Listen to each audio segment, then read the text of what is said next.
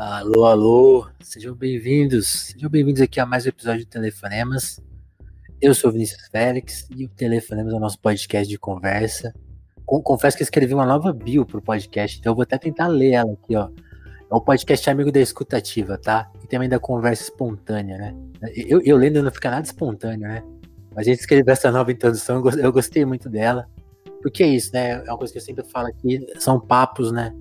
Com essa nossa técnica da ligação, né? Por isso que o áudio é meio desse jeito, por isso que o tempo da conversa é esse, né? Do telefonemas mesmo. E é isso, a gente acredita que as pessoas não podem ser resumidas em tags, não podem ser resumidas no que elas é, falam, performam, né? Para usar esse verbo nas redes sociais. E a gente tenta produzir aqui essas, essas conversas para vocês conhecerem as pessoas que vocês já conhecem, às vezes, nas redes sociais, de uma outra forma, ou até pessoas que nem chegaram até você, justamente por causa das redes sociais, veja só, né? Já que a gente está na internet, a gente fala muito a partir dela, porque provavelmente você pegou esse link numa rede social, não é verdade? Então é isso. Esse é o Telefonemas. E hoje a gente está aqui com o Ricardo Regis. Será que o Ricardo já foi muito julgado pelas redes sociais? Eu quero saber isso dele. a gente vai falar de outras coisas também. Ricardo, seja muito bem-vindo, cara. Se apresente, por favor. Como que você tá? Prazer, mano. Pô, primeiramente queria agradecer o convite aí. É, sempre que pinta esses convites, eu costumo dizer que eu topo tudo, porque eu gosto muito de. Eu gosto muito de trocar ideia. Eu gosto muito de conversar com pessoas e tal. Então, quando apareceu para mim lá no Twitter, se falando, pô, queria falar com o Ricardo, puta, não é difícil. Vamos conversar. É, naquela que semana demais. eu tava, tava indo para São Paulo, né? Então tava meio enrolado para mim. Você foi é... curtir o Lola Palusa, né? Que eu vi. Exato, exato, foi maneiro. É, e aí a gente marcou para hoje, então, pô, tô, tô feliz de estar aqui, cara. Queria, já, já, já me revela aí qual foi o melhor show do Lula Palusa. Cara, tu sabe que eu eu me considero um cara é, naquele clichê, né? Muito eclético com música, mas naquela, do tipo, eu não amo muito nada, tá ligado? Saquei, saquei. Na verdade, eu amo muito duas bandas, talvez. Hum. Aí a galera vai pegar no meu pé. Eu gosto muito de Audioslave, muito, muito, muito.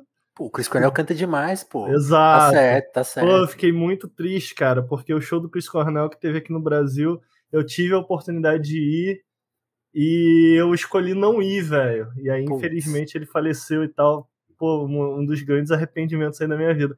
Caramba. E eu gosto muito de Los Hermanos que é onde Tamo a galera vai puxar meu pé. É... Não, tamo... eu vou te defender, pode deixar. Pô, eu gosto muito de Los Hermanos. Você... Los Hermanos você já viu ao vivo? Já, pô, umas três vezes. Umas três Aí, vezes. É... é bom, é bom. Então eu fui no Lola, cara. Eu fui, na verdade, acompanhar. Fui, na verdade, acompanhar. É... Me chamaram pra ir, eu falei, ah, por que não? Vambora. Tamo aí, tamo aí. É... Então eu não amava muito, mas é... eu fui com uma amiga minha que ela gostava muito de Fresno. E foi massa porque ela comentou assim: puta, é a banda que eu sempre amei muito e nunca tinha assistido um show. Então, tipo assim, pô, que da hora tá aqui contigo hoje, a gente assistindo. Tipo, isso aqui é algo que vai me marcar, então eu achei bonito isso. Pô, que legal tá aqui nesse momento que é um momento importante pra você, legal. Bacana. Total, e, e, vou te falar, eu estava... E foi legal pra caralho o show do Estava Fred. nesse show, foi legal pra caralho. É mesmo? Não foi muito tá. legal, cara? Pô, foi cara, demais. foi muito legal. Ah, eu Xinguei não... muito o presidente. Exato, mano. Pô, eu não, eu não... Eu não conheço, tipo assim, você ouve, né, uh, Fresno é uma banda conhecida, você ouve, mas eu não conhecia nenhuma, assim, em particular, Uhum. Ah, cara, puta vibe gostosa do show, tá ligado? Achei o show do caralho mesmo. Assim, e, cara, e teve uma particularidade, né? Choveu, tava um clima, tipo assim, não vai rolar, o som da banda meio falhando e os caras, tipo, na Sim, briga, assim, mano. foi um showzaço nesse sentido também. É, no final, pô, o Foo Fighters ele acabou saindo, que foi muito triste. Eu ia com uma amiga, ficou tristaça com a morte do baterista do Foo Fighters. Aí eu fui com outra, por conta disso, que ela não quis mais ir, porque ela só queria ir no, no Foo, no Fighters. Foo Fighters. É, e no finalzinho a gente tocou lá o. Pô, juntou a galera toda, juntou o MC do Mano Brown. E para mim foi foda pra caralho isso também. Porque. Foi, foi, a primeira vez que eu vi o Mano Brown, eu é, fiquei. Então, a primeira choque. vez que eu vi também, mano. E eu nem sabia. Eu não sabia o que iria substituir o Full Fighters, tá ligado? Ah, então, ah, você foi na eu... surpresa total? Sim, mano. Quando eu cheguei lá, o caralho, Mano Brown, velho, porra. Então, tipo eu, assim, foi, eu, preciso, eu preciso contar uma, uma cena assim, Ricardo. É. Eu, eu tava no, com a imprensa, né? E a imprensa tem um prédiozinho lá. E eu fui, no, eu fui no, na sexta e no domingo. Na uhum. sexta eu quase não fui lá. Porque é imprensa, é só para fazer uma fita, assim, né? Sim. E aí no, no domingo eu passei mais tempo lá, porque choveu, né? Aí, eu, aí eu aproveitei o abrigo. Uhum. E aí eu descobri que no andar de baixo da imprensa passavam os artistas. E aí, uhum. e, e, aí nessa hora eu descobri que ia ter o show do Brown. Porque assim, tipo, veio um tweet dele, pô, estou indo pro Lola. Aí eu falei, caralho, ah, ele vai vir. É. Aí eu passei lá embaixo e falei assim, vai, vai que eu cruzo com ele, né? Uhum. E aí tinha uma galera assim que tá é, atrás de artistas. Eu falei, gente, o Mano Brown tá vindo aí. Mano, o quê? Caralho, ninguém nem sabia. É, pois é. É, pô, e eu peguei, a gente ficou, no finalzinho tava gostoso, a gente ficou no alto de uma colininha lá assistindo, pô, foi irado. Foi, foi uma experiência maneira, cara. Foi uma experiência maneira, foi uma, foi uma, uma viagem em particular para mim de altos e baixos, mas especificamente o Lola, pô, foi, foi uma parada maneira, eu vou me lembrar sempre. Que massa. Vamos ao objeto de estudo aqui do brincadeira. ao personagem do dia, que é você, né, Ricardo? Assim, você é um cara do Rio de Janeiro, né? Eu queria que. Uma coisa que a gente estava conversando aqui em off, que eu falei, pô, Ricardo, já vi várias entrevistas suas contando a história do Nautilus, né? Que a gente vai falar aqui para quem ainda não conhece, a gente vai fazer uma explicação melhor depois. Mas você falando um pouco de você mesmo, eu queria justamente saber um pouco de você mesmo, porque você é um cara que, sei lá, trabalhava com TI, né, antes do Nautilus, Sim. mas o que, é o Rio de Janeiro do, do Ricardo? Como foi isso um pouco da sua infância, sua adolescência? O que, que você sonhava, fazia? Nossa. Essa pergunta é bem genérica, assim, mas tentar destrinchar um pouco assim a sua infância barra adolescência, o que você preferir, né? Eu sempre brinco assim que é um pouco primeiras memórias, né? Onde começam as suas memórias, assim. Uhum. Cara, então, a minha, fi a minha vida ela é um pouco dividida em duas fases, assim. Ah. Eu tenho uma primeira fase da minha vida que eu vivi é, 19 anos em Campo Grande, aqui no Rio. É, eu morava num, num, num bairro que ao longo dos meus da minha idade ele foi de um bairro de classe média baixa para um bairro de classe média, ponto, sabe? É, a vida a vida melhorou, né? É, conforme eu envelheci. Uh, mas ao redor da gente, eu nunca morei numa favela, eu nunca vivi em favela, mas eu sempre vivi ao redor de favelas. Então, tipo assim, é, era, era um bairro, especialmente onde eu estudava, onde eu morava ali, era um bairro periférico do, de Campo Grande. É, não onde eu morava em si, mas ele ficava ao redor da periferia. Não sei se deu para entender. Então.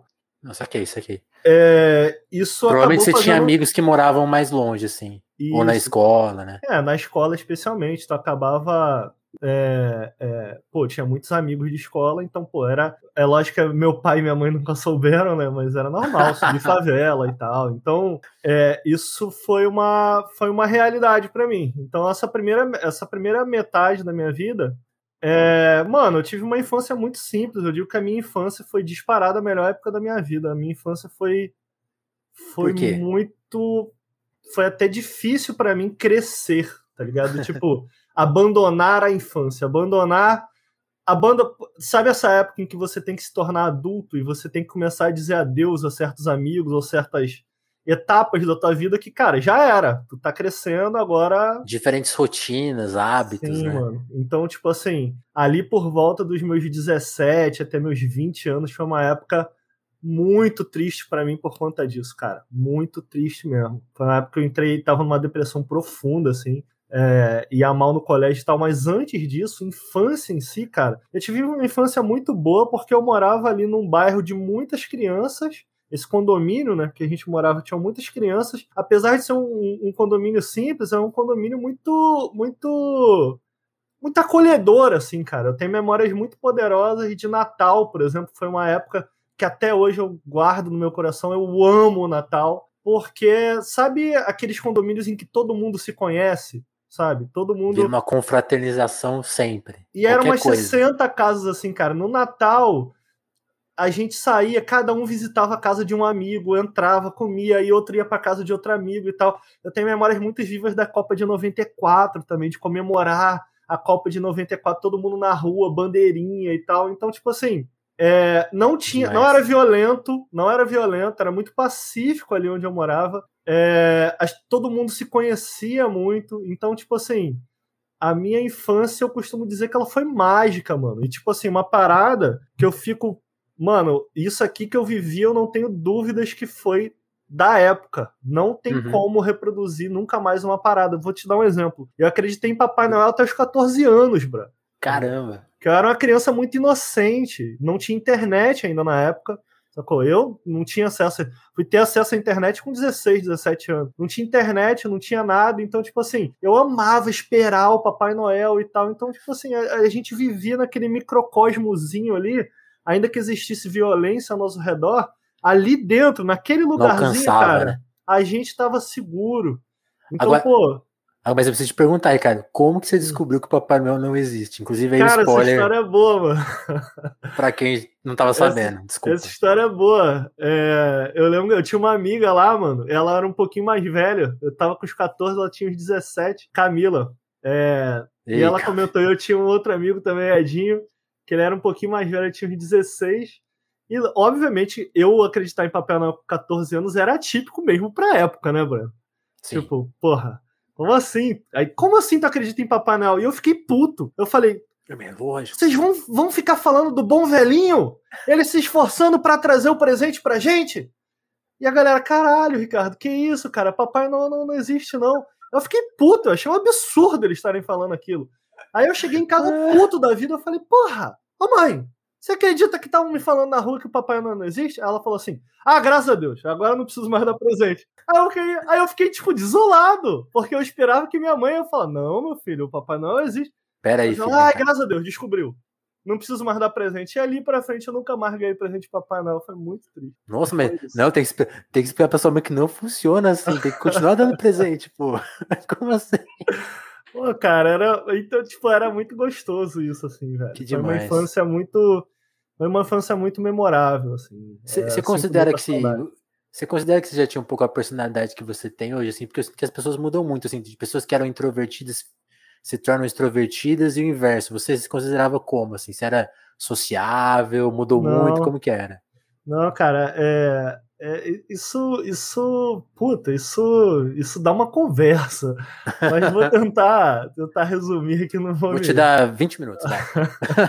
Não, é porque, cara, isso. Eu, quando era criança, era muito quietinho, muito calado. Mas pessoas que me conhecem até hoje me enxergam dessa maneira, tá ligado? Como uma pessoa mais calada, mais na dela. Porque, para mim, eu estou à vontade eu sou eu mesmo quando eu estou à vontade com as pessoas que estão ao meu redor. Quando as pessoas estão ao meu redor, eu não me sinto à vontade, eu não conheço, eu geralmente me fecho, eu me tranco muito. Então na internet foi um processo para eu me sentir à vontade com a câmera, tá ligado? Para eu uhum. ser eu mesmo, entendeu? Demorou, inclusive. O Nautilus fez parte desse processo, tá ligado? De como eu, eu, fui me, eu fui me soltando, eu fui me sentindo cada vez mais à vontade e tal. Eu me considero uma pessoa extremamente extrovertida. Do tipo assim, as pessoas me param na rua, cara, eu, eu te falei, eu gosto de conversar. As pessoas me param na rua, pô, fala aí, mano. Às vezes, o cara, às vezes o cara me para, porra, até o Ricardo Nauza, porra, fala aí, mano, como é que você tá? O que, que você tá fazendo aí e tal? Eu gosto de trocar ideia, eu gosto de conversar.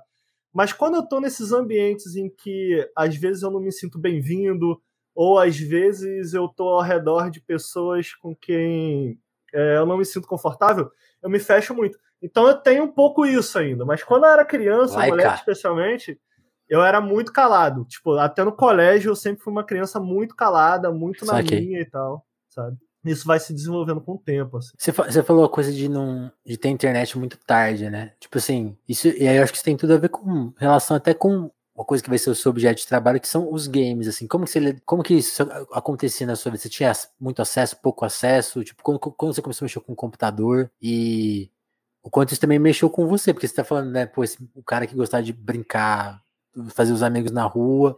Quando que chegou o computador e como isso mudou um pouco assim a, sua vida? Mexeu muito? É, então, tinha dois irmãos, né? É, eu tenho dois irmãos mais velhos, eu sou mais novo. E todos eles jogavam videogame, né? Então, o que acontecia lá em casa era que a gente, de fato, a gente tinha um videogame ali compartilhado, né? Todos os filhos, mas era meio que considerado de um filho específico. Tipo, ah, o Mega Drive era... Eu nunca tive um videogame meu. Aí quando certo. passava de geração, Aí eu ganhava o da outra. Então eu lembro que quando trouxe o Mega Drive lá para casa, eu, o Atari era meu. Então, tipo, caraca, o videogame é meu. Então eu comecei no Atari. Eu tive um Atari, eu jogava Atari e tal. E isso naquela época gostosa em que a gente alugava muita fita. Então eu tenho memórias muito vivas. Eu te falei que eu era. Eu sempre fui uma criança muito calada, reprimida até, eu diria. Porque meu pai uhum. era militar É, e meu pai novo, conforme ele vai envelhecendo, ele vai amolecendo um pouco mais. Mas meu hum. pai, enquanto novo, ainda ativo no exército. Ele aplicava é, o exército em casa. Sim, muito reprimido, a criança muito reprimida, assim, nesse sentido.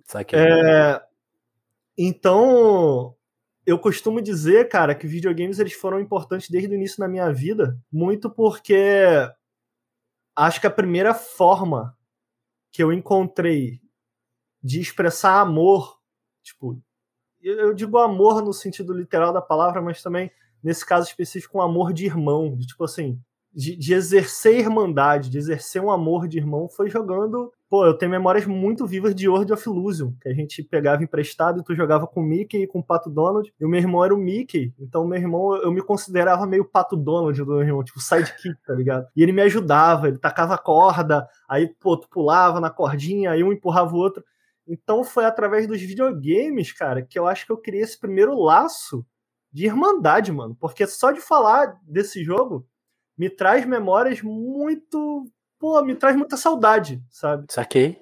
Então, desde o início, videogames foram uma ferramenta para mim, não só de diversão, mas uma ferramenta muito social Caramba. de expressar algo, sabe? Então acho que o meu amor, amor, amor mesmo por videogames, ele já começa muito cedo, tá ligado? É, é, era uma mídia que eu, que eu era apaixonado por aquilo ali, por conta daquilo, porque eu podia me expressar com controle em mãos, sem, sem falar, né? Sem, sem expressar uma palavra. Então. E, e só uma coisa, essa percepção tão rica, você, você tinha na época ou você foi pegando ela lá na frente, assim? Não, é uma parada que o tempo vai passando, né, cara? E tu começa. Não sei se é isso com todo mundo que tá ouvindo, contigo também. Uhum. Você começa a olhar para trás e, e, e, reentender, reexaminar total, certas total. coisas da vida, sabe? Então eu, eu me considero um cara muito assim, mano. Eu, eu. Puta, pro bem ou pro mal, tá ligado? Eu reexamino uma situação na minha cabeça mil vezes. E putz, e é, às vezes é horrível, e, mas também traz, traz uma certa maturidade, eu acho, tá, tá ligado? Tipo, Sim, no, novas percepções, né? Saca? Então. Porque, porque você mencionou isso, pô, na, nessa quebra da minha infância, né? Que você falou assim, pô, estendi a minha infância até onde deu. E aí veio, veio um, um rebote, um, né, um rebote de um pouco de depressão tal. Por exemplo, é um termo que a gente costuma usar hoje com uma naturalidade que eu imagino que nessa época que te bateu não, não existia, né? Você, sabe, você, como depressão. você sabia nomear? Isso que eu queria saber. É, você, exato, como que você não. lidou com essa tristeza que você não sabia de onde vinha? Não, eu nem entendia como depressão, cara. É, teria sido muito mais fácil se eu tivesse entendido. Eu, eu hoje, o meu psicólogo, eu tive uma conversa com ele é, mais ou menos recente, e essa, essa falta de percepção, essa falta de tato em, em saber lidar, primeiro, saber examinar, saber identificar o problema para tratar, foi o que criou traumas, tá ligado? Então, tipo assim, é, pô, eu passei por aquilo ali, mas aquilo ali me deixou traumas, tá ligado? Então, é, eu não lembro o que foi, a gente tava falando de alguma situação da vida, cara, de, de da Sim. vida adulta, né?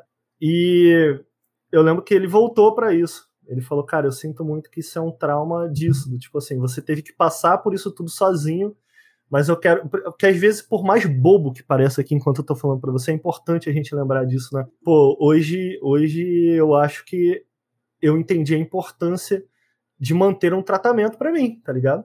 É, não porque eu estou depressivo, de maneira alguma, mas para que eu consiga manter.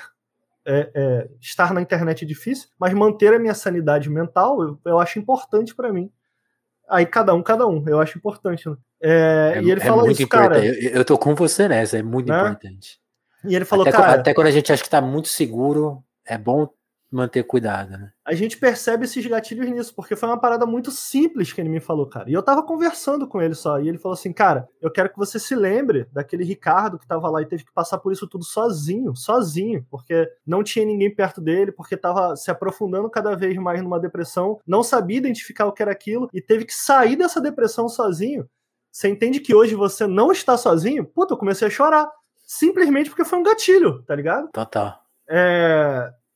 Então, esse, esse abandono da infância para adolescência, para mim, ele foi uma época muito muito difícil porque eu não eu não sabia como abrir mão daquilo. Curioso isso, né? Tipo assim, eu não sabia como abrir mão daquilo que foi tão mágico, a palavra é essa, foi tão mágico para mim que pra, eu tive dificuldade de abrir mão daquilo e viver uma vida adulta e de repente tu tem que começar a trabalhar, ganhar teu dinheiro e tu falar, caralho, a vida é isso, mano, que bosta tem. Tá ligado? É, então Me prometeram caminho, tanta mano. coisa. Pô, mas é verdade, a nossa geração foi uma geração enganada. Quer dizer, eu tô falando a nossa, quantos você tem? Eu tenho 33, né, mano?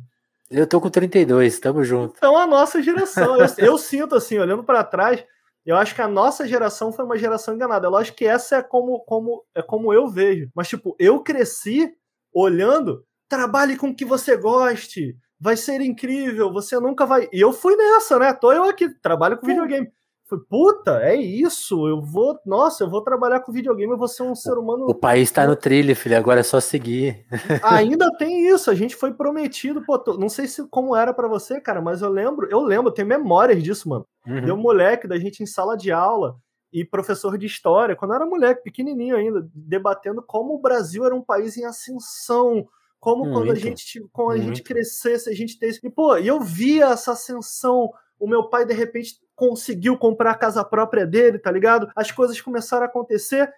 E olha onde a gente tá hoje, tá ligado? Então, não, tipo assim. Eu, eu, eu, não sei como era na sua casa, cara, mas é. como você puxou das minhas lembranças, eu queria te descrever essa cena. Porque, tipo assim, eu lembro dos, dos anos 90, e eu lembro que os meus pais tinham umas conversas assim, tipo, ah, o dinheiro tá curto, ah, isso aqui não dá para fazer. Eu estudava em escola pública. Aí quando a gente vai Também. muda, muda de cidade, aí que, que meu avô ajudou a ter uma bolsa em escola particular, e, também tem todo o confronto com outras realidades. Você, você, começa a ver pessoas que não passam pelas mesmas questões. Você fala, pô, essa, essa pessoa nunca pensou de não ter grana e tal. Mas aí eu fui vendo essas questões meio não desaparecendo totalmente, mas tipo, pô, ninguém mais briga por causa de dinheiro. Pô, as coisas estão melhorando. Pô, minha irmã vai, vai viajar pra, pra fora. Tipo, as coisas. Você vê o seu redor mudando, assim, né? De todo mundo, assim, todo mundo. Eu, eu acho que para mim, grau. especialmente, cara, foi algo que, pô, algo recente do, dos últimos cinco anos que me bateu assim dessa quebra de fantasia mesmo, essa fantasia que eu sinto que me foi prometida, tá ligado? Que é essa ideia de que o trabalho, ele, através do trabalho, você vai criar essa identidade e você vai ser feliz, tá ligado? Total. E aí foi, foi, foi isso que me fez terminar, sei lá, um relacionamento de 10 anos, tá ligado? Porque eu tinha que me encontrar no trabalho, eu tinha que trabalhar, eu tinha que fazer as coisas acontecerem e tal. E é tudo consequência dessa mentira que foi criada na, na, na Então eu sinto muito que a minha geração, assim, a gente. Eu digo essa mentira que foi contada através de filme, através de, de cultura pop mesmo e tal. Total. É, então é uma mentira que. É eu digo mentira hoje, mas na época para mim era essa fantasia em que eu me agarrava a ela, tá ligado? E eu fui atrás dela, eu fui muito atrás dela, tá ligado? E quando tu chega lá e eu falo, puta, é isso? Tá ligado? Acabou aqui? É, e aí foi uma parada, foi um. Sabe, o estalo do Thanos, assim, mano. Tipo, as coisas sumindo ao teu redor e, e tu, caralho, o que, que eu faço agora? O que, que eu faço agora? Era Pô, aqui, era aqui que eu queria estar. Tá e, e, isso, isso, já, isso já é durante a sua produção com o Nautilus, essa percepção? Já, mano. É... Então, o Nautilus, ele. Eu antes. É, de... fizemos, fizemos um salto temporal muito grande. Salto, um porque é, é, isso é muito louco isso que você falou, porque eu, eu, eu senti isso no meu trabalho também. Em 2015 ali, Uhum. Eu tive, sei lá, o melhor salário da vida, e aí eu decidi mudar de cidade. E aí a empresa não sacou que podia ser remoto. Olha, olha que ironia, né? O trabalho remoto que depois se consagraria, se, se viraria, viraria norma, né? E me demitiram. Eu, ah, não, acho que acho que não, 2017. Aí eu, eu fiquei com essa mesma percepção sua, assim, falei, putz, eu me doei tanto para tomar essa, sabe? É, Foi muito, muito forte, como diria o Casimiro. é, cara, e passa um filme na cabeça, né, Bruno? Passa um filme na cabeça. Passa. Comigo não foi exatamente assim que aconteceu, mas todo mundo tem esse, esse estalo, tá ligado? E passa um filme na, na cabeça. E para mim passou mas, um filme na cabeça, ainda passa. Mas, mas vamos falar antes, então, dessa construção, porque o Nautilus do que eu vi nas, nas, nos outros papos que você já fez, veio muito da sua, da sua percepção de trabalhar justamente com o seu sonho, né, que era o, game, o games, as coisas que, a coisa que você mais gostava, mas também veio de uma percepção sua, você, você trabalhava com TI antes, né? Como que você chegou na TI e como que você desistiu da TI, né? Conta um pouco dessa fase. Cara, eu não tinha, eu, é porque tipo assim, é, eu não sei, muita gente se identifica com o que eu falo, apesar de não ser uma família negra. Minha família é negra. Minha família é negra, cara, quero começar essa história daí, porque a gente a gente cresce. Isso é muito engraçado. Eu tinha dois irmãos, e meus dois irmãos passaram para a faculdade pública. Foram, tipo, os primeiros na geração da família da minha mãe que passaram para a faculdade pública. Então, tipo assim, imagina a vitória, né? Então. Deixa eu é... só tirar uma dúvida aí, cara. Claro. Você falou assim: a minha família negra, é, sua, o seu pai e sua mãe são negros ou, só a metade da família? Não, minha mãe é negra, é, de pele clara, um uhum. pouco mais escura que eu. É, e meu pai é branco. Meu pai é um nordestino branco, ele veio de Pernambuco, mas ele é branco. É, então a família se gelar. Entendi, entendi. É, eu tenho um irmão que é branco, é, que no caso é adotado, né? Ele é o meu irmão mais velho, ele foi adotado. E eu tenho um que é irmão também, mas eu tenho um outro irmão de sangue também. E eles crescem, eles conseguem passar na faculdade e tal, então a grande vitória. Então, desde muito moleque, eu sentia certa pressão do tipo, puta, caralho, eu vou ter que. Né, vou ter que mandar ter essa. Tá duro, mano. Vou ter que. Isso aí vai ter que acontecer. E aí, o que que acontece, cara? É... A minha família não tinha muita grana, né? Então, para os meus irmãos, eles conseguiram bancar é, um estudo particular, tá ligado? É... Ia, de... Ia de irmão em irmão, assim. Um ficava. Dois ficavam na faculdade pública para um poder. Faculdade, ó. Na escola pública para um poder ficar numa, numa é, escola privada ou tendo é, aulas privadas, etc. Quando chega na minha vez, cara, nunca houve essa oportunidade. Então eu passei a minha vida inteira estudando escola pública, o que não, não necessariamente é o problema de jeito nenhum, mas eu costumo dizer, cara, que o meu rolê com escola pública, o que me pegou é, pô, eu lembro que a minha escola, mano, para eu passar de ano, eu precisava tirar quatro. Quatro. Quatro é um número forte, né? Como diria o Casimiro aí. Você dá uma é, relaxada, né? É, então, tipo assim, eu, eu costumo dizer que onde eu estudei, pelo menos, havia uma cultura ao. Procurando a palavra correta, cara. Cara, uma cultura ao. a burrice, eu diria, tá ligado? Tipo, ninguém queria nada e eu também, obviamente, não queria nada também. Você não era entendeu? cobrado, né? É, tipo, não, ninguém tava nem aí e eu também não tava nem aí. Então, tipo assim, onde eu quero chegar, eu cresço com essa pressão, ao mesmo tempo eu nunca estudei muito, nunca fui um cara é, é, no colégio especificamente, nunca gostei de colégio. É, curiosamente, mas tipo assim, eu falo que eu nunca gostei de colégio porque eu gosto de estudar. Eu não gosto de colégio, tá ligado? Eu nunca gostei do colégio, mas eu sempre gostei muito de estudar, porque eu estudava muito em casa, sempre tive um amor muito grande por história. Tipo assim, estudava história de graça. Porra, quero ler livros de história. Sempre gostei de ler. Tá. Sempre li Você não muito. gostava do ambiente da escola, né? Que lembra, que lembra muito Pra, tem, não sei se é o verso do Edgar que fala, né? Pô, parece corredor de hospital, né? Tem, lembra muito prisão também, né? É uma coisa esquisita, né? A escola. É, pois é, e, e, e onde eu tava querendo chegar, na verdade, que eu fugi do ponto, é que o meu pai e minha mãe, eles sempre falavam, né? Eu tava comentando, eu, eu acho que é uma parada mais típica de família negra, que falava, ó, você tem que passar numa faculdade, não era tipo, pro, pra tu se dar bem na vida, não era tipo, você tem que passar numa faculdade, porque se você for preso, você vai para uma, pra uma, pra uma cela especial. Então, tipo assim, eu cresci. É um salvo tá Olha isso. É loucura isso, né, mano? Então, eu, tu, tu lembra isso hoje, tu fica. A gente fala Caralho. muito. Saiu recentemente o filme Red e tal. A gente tem, tem, tem se discutido mais esse trauma geracional. Isso é um trauma geracional, tá ligado? que tu passa, né, pro teu filho sem nem perceber muitas vezes. Mas eu lembro de ter essa percepção, assim, de tipo, mano, eu tenho que passar na faculdade porque os meus irmãos, eles são muito vitoriosos, porque eles são os primeiros da família a terem conseguido, e eu tenho que passar porque, mano, se eu for preso, eu vou para uma cela especial. E então, que tipo... e só um detalhe, é meio mito isso, né? Porque você vai passar especial por. Não, é mito, é, tá ligado? É, e cara, imagina, mano, se eu sou preso, se eu sou preso com essa corzinha aqui, a galera não vai nem estar tá nem aí, só vamos jogar, vamos sentar a porrada. Não, não, não, não tão nem aí pra nada. Mas, tipo assim. É. E aí eu cresço, cara, me sentindo muito pressionado, brother. Me sentindo muito pressionado e sentindo a pressão de não saber o que fazer da vida. Porque, caralho, eu não sei o que eu quero da vida, mano. Eu não faço ideia do que eu quero da Você vida. Você não tinha nada em mente, uma profissão, um gol, nada. Não tinha ideia, mano. Não tinha ideia. É, não, não tinha a menor noção do que fazer da vida. Imagina mas, que você pô, não queria ser militar, não queria Não, seguir... isso eu sabia que eu não queria. Meu pai queria muito. É, só o meu irmão, meu irmão mais velho chegou a, a iniciar é, uma carreira militar, depois ele foi dispensado, não tenho certeza por quê. É, mas eu não tinha, eu não sabia o que fazer da vida, mano. E nessa de não saber, de, de ficar imóvel, eu fiquei, eu, sei lá, eu gosto de usar computador, né? É, eu gosto de videogame. Talvez eu deveria fazer TI, tá ligado? Eu sempre gostei muito de desenhar, é, que foi algo que eu deixei, foi deixando, foi morrendo comigo mesmo ao longo do, dos anos. É, e aí nessa eu entrei em TI, cara, mas eu entrei já, tipo assim, eu já entro do tipo, ah, é isso, né? Tem que trabalhar, tem que ganhar dinheiro, talvez isso aqui me dê dinheiro. Acho que isso aqui eu não odeio, tá ligado? Só que o choque é tão grande, eu odeio tanto quando eu começo a trabalhar na área, eu odeio tanto. Que, mano, foi a, talvez a época mais drástica da minha vida. É, em que foi o primeiro estalo, né? Que foi, porra, velho. Tá bom, cresci, tô aqui no sétimo período dessa porra. Odeio meu trabalho. É, é, putz, tô longe dos meus amigos, porque nessa época eu já me mudo, né? Eu dividi em duas fases. É verdade. Porque e aí eu vou, foi?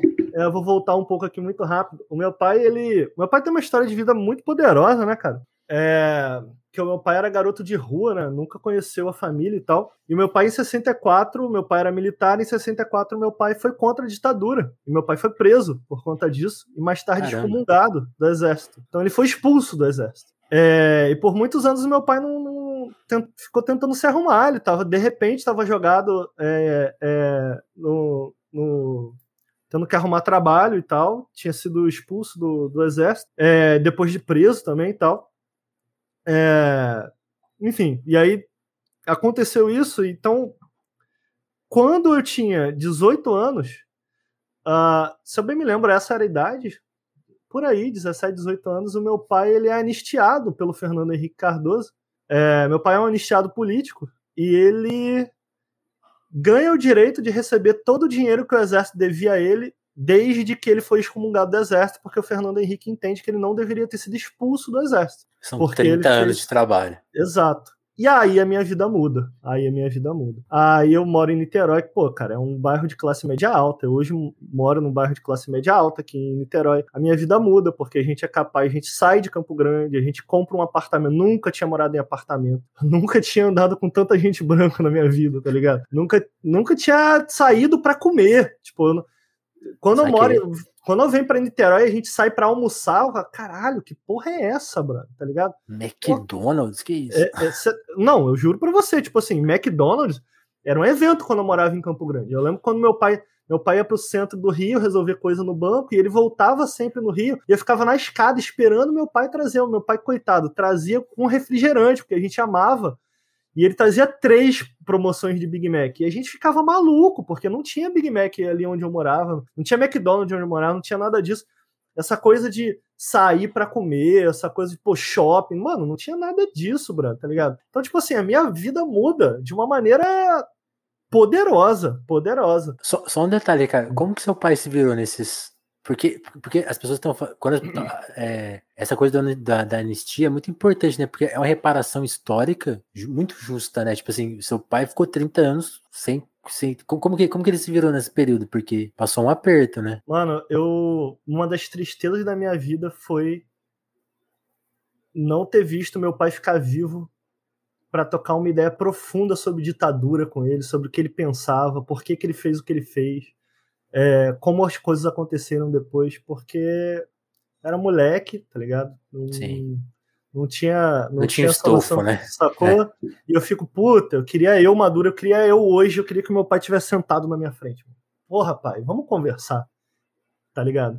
É, mas eu lembro de uma coisa que ele me falou, cara, isso me pega muito, e minha formação política vem muito do meu pai, é, que eu não me esqueço, que ele falou assim, eu lembro que eu, a gente estava conversando sobre isso, né, de maneira bem por, por cima, porque eu era moleque ainda, mas ele me falou: Filho, eu fiz o que eu fiz porque eu queria que mais para frente, quando você nascesse, quando eu tivesse filhos, eu queria que eles olhassem para trás e tivessem orgulho do pai dele. Então, tipo assim, isso para mim eu, eu, eu, me arrepio, tá ligado? Só de falar Total. eu me arrepio muito, porque para mim é muito forte, tá ligado? Porque, tipo, porra, fazer o que ele fez, tá ligado? Porra, meu pai podia ter morrido. Podia ter morrido, Sim. tá ligado? Como muitos com certeza foram, né? Exato. Que tiveram essa mesma postura. Meu pai, isso não aconteceu com meu pai porque meu pai tinha, acho que é esse o termo correto, costas quentes. Assim, tinha, meu pai sempre foi um cara muito sociável, muito, muito, muito, muito. Então, mesmo fazendo o que ele fez, ele, ele tinha amigos que protegeram ele lá dentro. Ele chegou a tentar é, fugir do Brasil num avião. Meu pai era paraquedista, né? Ele, ele conseguiu um. Acho que é esse o termo, um salvo-conduto. Ele, ele foi convidado pelo governo francês a, a ir para lá. Ele tentou pular, o, o, avião ia passar, não sei porquê, ele contava muito essa história. O avião ia passar pela França e ele ia pular no meio. Tipo assim, ele ia abrir a porta e pular. Mas aí pegaram ele antes, foi quando ele, quando ele foi preso e tal. Caralho, imagina isso. Fala, galera. Pega aqui, ó. pois é. Então, pô, Cena meu pai tem filme. muita história e eu fico, puta, mano, que bosta que eu não pude desfrutar, tá ligado? Eu não pude trocar essa ideia com meu pai e tal, é muito triste. Mas o meu pai, ele basicamente ele tinha esses amigos, né, cara, é, do exército. Uh, e foi. Eu não sei se a linha se conecta exatamente aí, mas é mais ou menos por aí que ele cria. Ele cria uma empresa, ele inicia uma empresa com um amigo dele de bolsa e esse vira meio que o ganha-pão, sustento, é onde ele conhece minha mãe também. É, Demais. Curiosamente. Então, é, ele não fala com peso dessa época da vida dele, não. Aparentemente foi uma época que ele ganhou muito dinheiro. É, então, foi, obviamente, foi triste para ele, foi, porra, ainda mais passar por uma época como 64, ser preso e tal. Ele contava muito que ele foi preso, a cela em frente a dele, por, um, por uma época, ele mudava muito, segundo ele. Ele conheceu Caetano Veloso, né? É, preso. É, é o Caetano, ficou, Caetano ficou preso no Rio ali em 68, é, um pouquinho antes do AI-5, né? Uhum. Ou um pouco depois, talvez, não lembro agora. Sim. É... Enfim, onde eu tô querendo chegar? Por conta do meu pai, a minha vida se transforma e a gente vem para cá, a gente aluga um apartamento enquanto espera o apartamento que meu pai com, comprou com o dinheiro é, da anistia é, ficar pronto para a gente se mudar, mas meu pai nunca conseguiu chegar a ver esse apartamento, que é esse aqui que eu estou conversando com vocês agora. Saquei. O meu pai falece antes, meu pai faleceu antes. Mas aí a minha vida muda muito, cara. A minha vida muda muito. E. É, sabe essa coisa do abandono da, da infância e tal, da, dessa coisa de entrar ali nessa maturidade da adolescência, eu, quando eu me mudo, eu me sinto absolutamente forçado a isso, porque as pessoas que estavam ao meu redor, né, estão, porra, Niterói é muito longe de Campo Grande. Deve ficar umas duas horas e meia, três horas, tá ligado? De Campo Grande. É... E, cara, numa época da vida que eu tava tentando me entender ainda, então nunca criei laços, amizades reais. Muito mais tarde eu crio amizades reais em Niterói e eu fui sendo empurrado pro TI, cara. Até que chega uma hora que, por conta disso tudo, eu perdi meu pai, é, é, é, não tinha ninguém ao meu redor, tava, tava. Não tinha amigos ali em Niterói, tá ligado? Apesar da minha vida ter melhorado muito, eu tava numa época eu tava me sentindo muito sozinha, já tinha passado por uma depressão e tal. E nessa época, cara, em que eu começo a trabalhar, tipo, a, a vida vira uma rotina, tá? Tu tem que trabalhar, estudar, e tu chega em casa, Pô, o vídeo, eu não tava conseguindo tirar prazer de nada. Ali foi quando eu comecei, porra, eu comecei a conversar com a minha primeira namorada. A gente tava. As coisas estavam começando a andar com quem eu namorei 10 anos. É, e, mano, eu. Eu entro numa de. Pô, cara. Vou pro sonho. Se a, se a vida é isso aqui, eu não sei se eu quero participar. Então, pô, eu começo a pensar em suicídio, tá ligado? É... E muito por conta da minha namorada, cara. Na época a gente tava começando a se conhecer e tal. O Nautilus não teria sido criado sem ela. É... Eu seguro a minha barra, né? É... Conhecer ela foi uma parada muito poderosa para mim. Eu tenho um carinho muito enorme é... por essa menina, por, é, por essa minha primeira namorada porque eu, eu digo que ela participou da minha formação, foi ela que me transformou em homem, tá ligado? Quer ela queira ou não, por mais que esse seja um fardo pesado para colocar numa mina, né? Não é Sim. algo que você, como um cara, deva procurar. Foi o que aconteceu comigo, tá ligado? É, e, e com ela, com ela eu, eu, eu cresço muito. Eu, eu passo a enxergar as coisas de uma maneira diferente. E através da maneira com que ela me enxerga, eu consigo me enxergar de uma outra maneira. E aí é quando eu começo a pensar no Nautilus e muito por influência dela, ela fala, cara, cria, vai, tenta, tenta, tenta, vai, vai. E eu ficava, não, videogame, todo, tanta gente falando de videogame, YouTube e tal. Não é pra mim.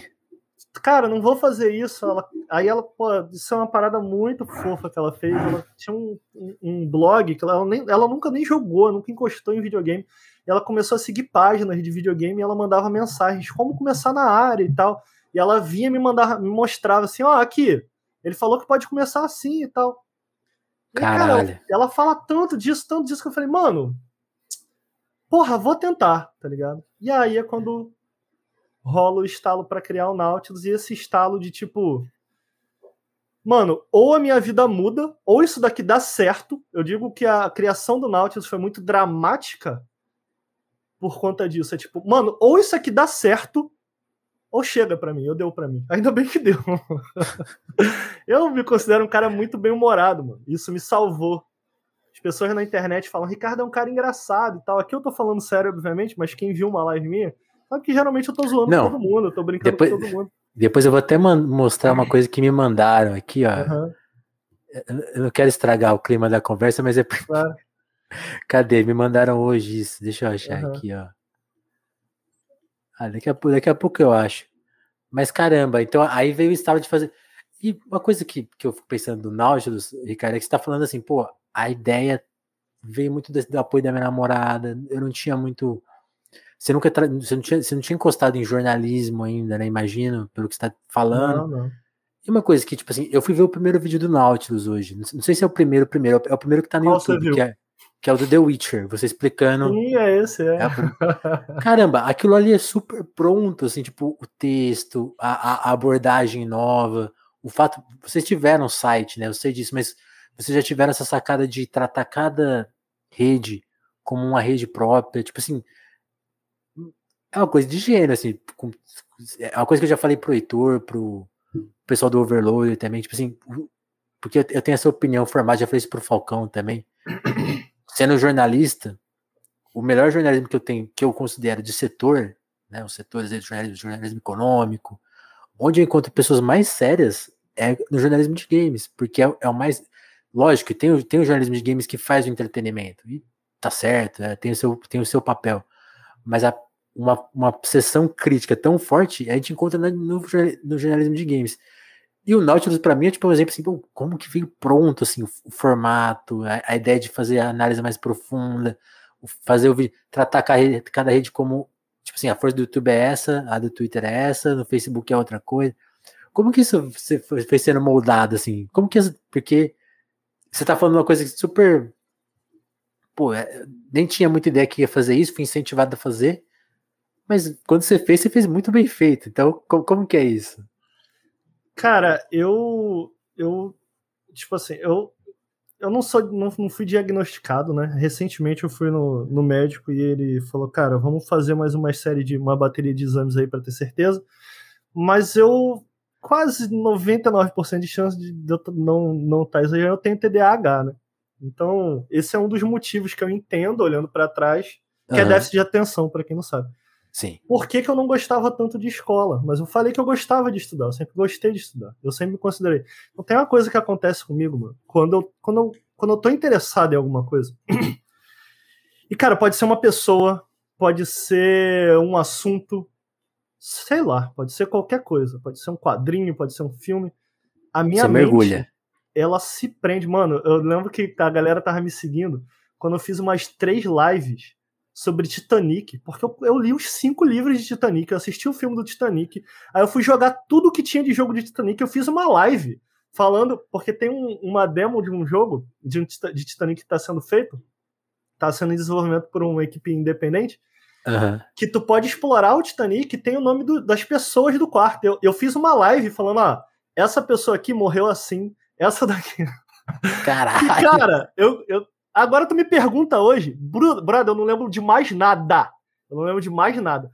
Mas na época, tipo assim, a minha cabeça só pensava em Titanic, tá ligado? Uhum. É, então, quando começa o Nautilus, cara, eu fico, brother, o que, que eu preciso fazer para isso daqui existir? E fudeu. A minha cabeça não larga disso. Então, tipo assim, eu começo a estudar. E, porra, pra tu ter uma noção, cara, pulando um pouco aqui etapas, mas, porra, eu o último trampo que eu saí antes de voltar pro Náutico, que tem uma época que eu saio, mas antes de voltar, eu tava editando na Gaveta Filmes. O Gaveta é nada mais, nada menos o cara que editou o Jovem Nerd. Tipo, o Gaveta é, porra, é um é gênio o, da edição. É, o, é tipo, tá ligado? É, é, um, é, é cinema. Pô, o Gaveta me contratou, ó, palavras do Gaveta. Ele falou assim, mano, ó, nunca contratei ninguém sem pedir portfólio nada. Você quer trabalhar comigo? Eu falei, quero, tá contratado. Foi, foi assim. E tipo ah. assim, quando eu iniciei o Nautilus, eu nunca tinha editado um vídeo na vida. Tá ligado? E eu sou contratado porque ele vê um vídeo do Nautilus, ele fala: "Caralho, que edição foda".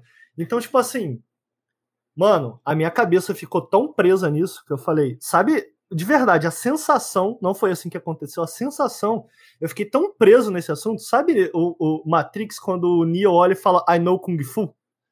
Cara, eu comecei a estudar isso tão maluco que quando eu fui colocar ali o. I o know vídeo, videogames. Eu falei, caralho, eu sei editar, tá ligado? Pô, o Nautilus, cara, a, a, porque eu não aprendi só o Premiere. Eu aprendi o Premiere, eu aprendi o Photoshop, eu aprendi o After Effects. A primeira. A primeira. A primeira. A intro do Nautilus que a gente usa até hoje, que é o Nautilus entrando com os triângulos assim, foi a primeira animação que eu fiz na vida no After Effects. Tá lá até hoje, tá ligado? Eu nunca tinha feito nada parecido. E eu, cara, comecei a mexer e ver tutorial, tutorial, tutorial. E aí, cara, quando eu crio o Nautilus, quando eu fico nessa, eu nem lembro quanto tempo, mano. Eu lembro que eu fiquei uns meses. Tipo assim, uhum, uhum. caraca, eu comecei a aprender, aprender, e com muito prazer, tá ligado? Eu, eu me fecho nisso. Eu, é, uma coisa que acontece com muito comigo com edição também, um dos motivos que eu amo tanto editar, é que eu sinto que quando eu tô editando, o que tá ao meu redor some. Some. Some, tá ligado? Eu sinto isso escrevendo. É impressionante. Pô, pô eu não sinto e, fome. E fazendo podcast também. Tá ligado? Eu não sinto fome. Eu, eu, às vezes, eu lembro que de dias que eu tava lá na Gaveta Filmes editando, e assim, do nada eu. Caralho, são 11h30, brother. Porra, eu tenho que ir pra cá, tá ligado? Eu esqueci, tava editando, tá ligado? É, então, porra, o Nautilus, cara, para mim, a parada que clica, que funciona no Nautilus para mim, é que eu sinto que eu posso unir finalmente tudo que eu acho que eu tinha aptidão em uma coisa só, tá ligado? Pô, eu sempre gostei de ler, eu sempre achei que eu tinha um lado criativo muito forte. Eu mestrei RPG por 10 anos, eu criava, eu escrevia. Eu escrevi uns. Porra, eu tenho aqui, mano, uns cinco livros de sistema que eu escrevi, tá ligado? Eu adorava escrever, eu escrevia lore e tal. Então, quando isso muda para o Nautilus, essa minha, essa minha paixão por história, por narrativa, por pesquisa, de repente eu falei, caralho, brother, porra! Então, tipo assim, a, a, minha vida mudou. Ali a minha vida mudou. Ali eu me encontrei, tá ligado? Sabe aquilo que eu falei quando eu tava em TI, que eu falei, puta, a vida é isso? De repente no Nautilus eu falei, caralho, a vida é isso, né? É muito Uma mais coisa louca. boa. coisa boa. Então, é, o que aconteceu foi isso, cara. Eu não. Quando eu iniciei ali no Nautilus, eu acho que ela é uma visão que não vem criada, mas que foi construída com muito amor, com amor. Com amor do tipo. Porra, eu, eu queria ter uma boa palavra para colocar aqui, mas tipo assim. Eu vou ser dramático, com amor de vida ou morte, tá ligado? Porque quando eu começo, quando eu vou pro Nautilus, gente, não façam isso, isso que eu tô falando não é bonito, tá ligado? Eu não tô querendo glamorizar isso, não é bonito, eu devia ter procurado ajuda. É, é, foi só como as coisas aconteceram para mim, tá ligado? É, porque ou essa porra desse projeto sai, tá ligado? Ou isso dá certo, ou brother, o que tinha sobrando para mim, puta, eu não queria não, eu não queria não, tá ligado? Total. Então, tipo assim, foi a, eu costumo falar que foi a época mais dramática da minha vida. Era tipo, ou isso dá certo ou isso dá certo. Tá Cara, isso é muito louco, assim, vem, vem em perspectiva. Porque aí eu tava vendo, por exemplo, a sua entrevista no, no, no Overloader na época, vocês falando, pô, tinha uma meta, né? Você tinha, você tinha isso muito na sua cabeça, né? Tipo, você tem que bater 5 mil e tal. Mas, de novo, me surpreende muito, assim, porque quando eu, eu lembro de ver o Nautilus no começo, assim, eu não, não acompanhava tanto porque não é muito a minha área e tal. Mas eu vi, e eu, eu tinha essa noção, pô, esses caras, não, esses caras trabalham na área há uns 10 anos já. Eu tinha essa ideia. Uhum. e agora, não, é, ao mesmo tempo que assim, um pouco sim, né? Porque é isso que você falou. Você tinha uma bagagem, você falou, ah, agora eu vou usar ela.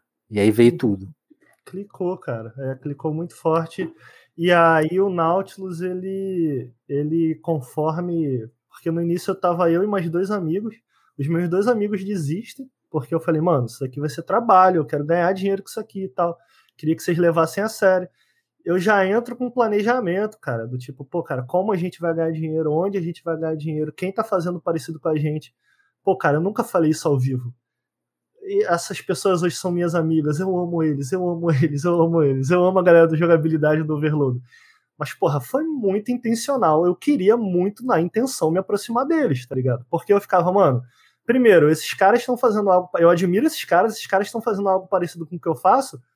Mas não só isso, cara. Me aproximar deles significa que eu vou me aproximar da audiência deles também e no Brasil, especialmente lá atrás, quando a gente começou, a, gente ainda tinha que explicar o que é crowdfunding. Para quem eu não tenho que explicar o que é crowdfunding? Porra, para a audiência desses caras. Então, tipo, eu tenho que chegar nesses caras, eu tenho que me aproximar deles, eu tenho que. Sacou? A audiência deles tem que me conhecer. Porque... Isso, é, isso é muito louco. Há quatro anos, que é quando o telefone começou, a gente tinha que explicar o que é um podcast. E olha, olha é. que podcast é antigo, hein? Mas há quatro anos você tinha falado, não, podcast, essa, essa aqui. É... Ah, não tem no Spotify, não, tem que. Sabe? É. Então, eu me considero um cara, eu me considero um cara muito estratégico assim nesse sentido, cara. O meu irmão, Total. o meu irmão do meio, ele tem, porra, ele tem empresa há 25 anos, já vendeu algumas empresas, está bem pra caramba e tal. E é, é, evidente no meu irmão que ele tem essa aptidão, e eu acho que eu tenho alguma também, nesse sentido, de, tipo, de pensar estratégico, tá ligado? Então, pô, quando eu queria o Nautilus, porque ele tinha que dar certo, pô, eu não criei pensando, pô, vamos ver. Eu criei, mano, a gente tem, eu quero criar um conteúdo assim para essas pessoas, é, com esse objetivo. É lógico que o Nautilus ele vai mudando muito, né? Como eu te falei, duas pessoas saíram, eu não desisti, eu fui, mano, vou tocar sozinho então esse canal. Você encontrou novas pessoas que, que entenderam sua missão também, né? Isso é muito legal. E aí, e aí, mano, eu começo, eu começo numa missão para encontrar pessoas, encontrar pessoas. E eu começo a trazer amigos que eu falava de videogame, mas nenhum, nenhum ia para frente, cara. Quando percebiam o que era o trabalho, nenhum ia para frente. O cara tá levando muito a sério. Pois é, e de repente o Lucas, cara, que pô, é basicamente o cara que sem ele o Nautilus não teria continuado, porque, porra, tava difícil tocar o bagulho sozinho, a parada sozinho, né, cara? Eu precisava de alguém pra estar tá comigo, né, também. E eu fui até o Lucas, ele tava fazendo faculdade de jogos, eu falei, pô, talvez seja esse cara. Só que o Lucas, cara, ele ainda era muito novo, então a gente bateu muito de frente no início. É, mas no final das contas a gente teve uma troca legal porque o Lucas ele amadurece. Porra, o Lucas ele é outra pessoa com o cara que eu comecei, tá ligado? Eu lembro que eu ficava desesperado, Lucas, tem que editar vídeo, aí ele tava na festinha. Eu ligava, filha da puta, tem que editar um vídeo e tal. E ele na festa, na baladinha, tava novo ainda, tá ligado? Faculdade, né? Pô, e aí ele cresce muito, tá ligado? Começa a enxergar o, o Nautilus como negócio. A gente teve essa troca. Porra, eu dava muito esporro no Lucas, hoje é ele que dá esporro em mim, tá ligado? É... E aí eu fico, mano, a gente precisa de mais alguém. E eu começo a procurar gente nessa de não clicar, não clicar, não clicar. O Lucas também não tava indo muito bem, eu tava querendo tirar o Lucas, porque ele tava nessa de farra, farra, farra. E aí eu pensei, brother, o que eu preciso não é de alguém que, que que saiba falar de videogame. Porque quando o Lucas entra, pô, eu ensinei para ele o Premiere, que eu aprendo uhum. para ensinar os outros. Eu ensinei para ele e tal. E eu fiquei, mano, não dá mais tempo de ter, de iniciar esse processo, de ensinar alguém para talvez ele continuar no canal, não. Eu preciso de alguém que já saiba fazer esse trabalho. Aí eu comecei a procurar canais de YouTube pequenos. E aí eu bati num canal chamado Barril Vermelho. Encontrei o Bruno, que tá comigo até hoje. Eu falei, mano, o que que eu, eu, eu lembro, essa foi a reunião que eu tive com ele. E, cara, o que que eu preciso fazer pra gente trabalhar junto? Qualquer coisa, me diz o que eu preciso fazer.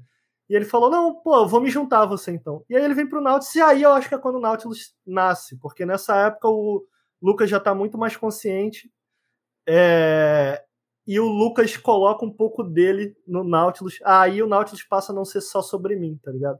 Existia minha, existia a minha visão, mas aí a visão do Lucas entra e a visão do Bruno entra também. A visão do Lucas, ele tinha muito essa visão de jogos independentes, que é o que ele traz. Ele começa o Janela Indie, que é um quadro bem tradicional lá do Nautilus, onde a gente meio que apresenta um jogo independente.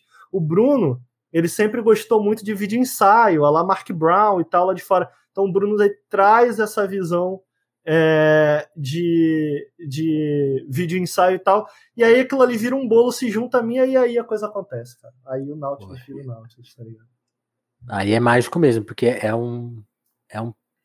Hoje eu tava vendo as coisas mais recentes, é, é muito legal. Assim, tipo, e, e, é como eu fui vendo comparando, é muito bonito você ver, tipo assim, o, o, o acabamento de hoje, o acabamento de texto, de, de edição, né?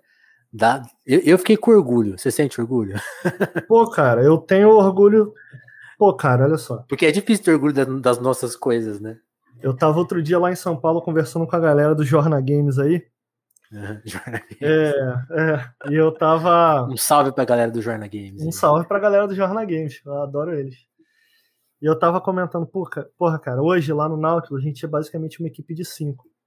Pô, ó, a gente lança dois podcasts por semana, a gente grava. Para gravar um podcast significa que a gente a gente tem que ler as notícias, a gente tem que acompanhar as notícias, mas a gente grava também um podcast de jogos. Então a gente tem que jogar coisas ao longo da semana para durante a semana ter assunto para trazer para falar do jogo. A gente faz de um a dois vídeos, roteiriza, narra, faz efeito, cria. A gente edita esses podcasts, a gente faz live todos os dias, tá ligado? Acompanhe. É... Porra, bicho.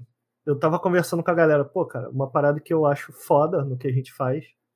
Eu acho que a gente produz muito. Pô, a gente somos cinco pessoas e a gente produz muito, cara. A gente produz muita coisa.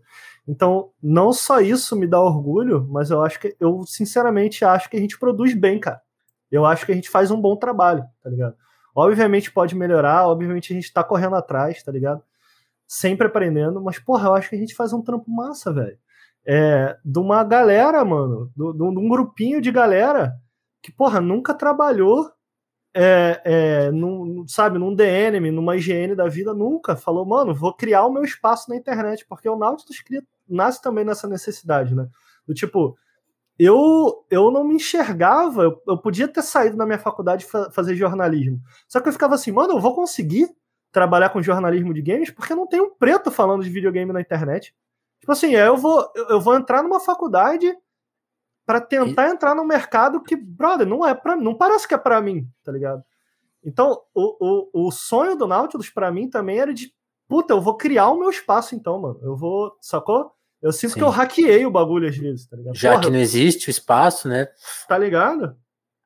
É, então, tipo assim, é, foi tudo muito dramático, foi tudo muito na raça, muito na raça, mano.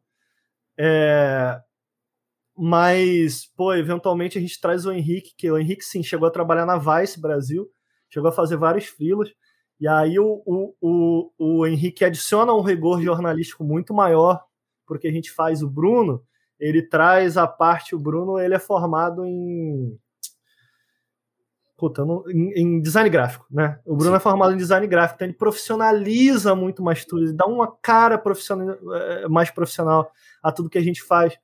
Eu tava na correria de, mano, dessa parte estratégica, como que a gente expande, como que a gente ganha mais dinheiro.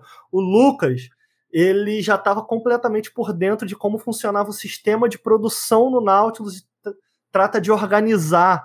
E aí o Nelson ele se junta porque, cara, a gente precisava de uma mão a mais, não estava suficiente. E ele se junta e ele coloca um pouco dele ali.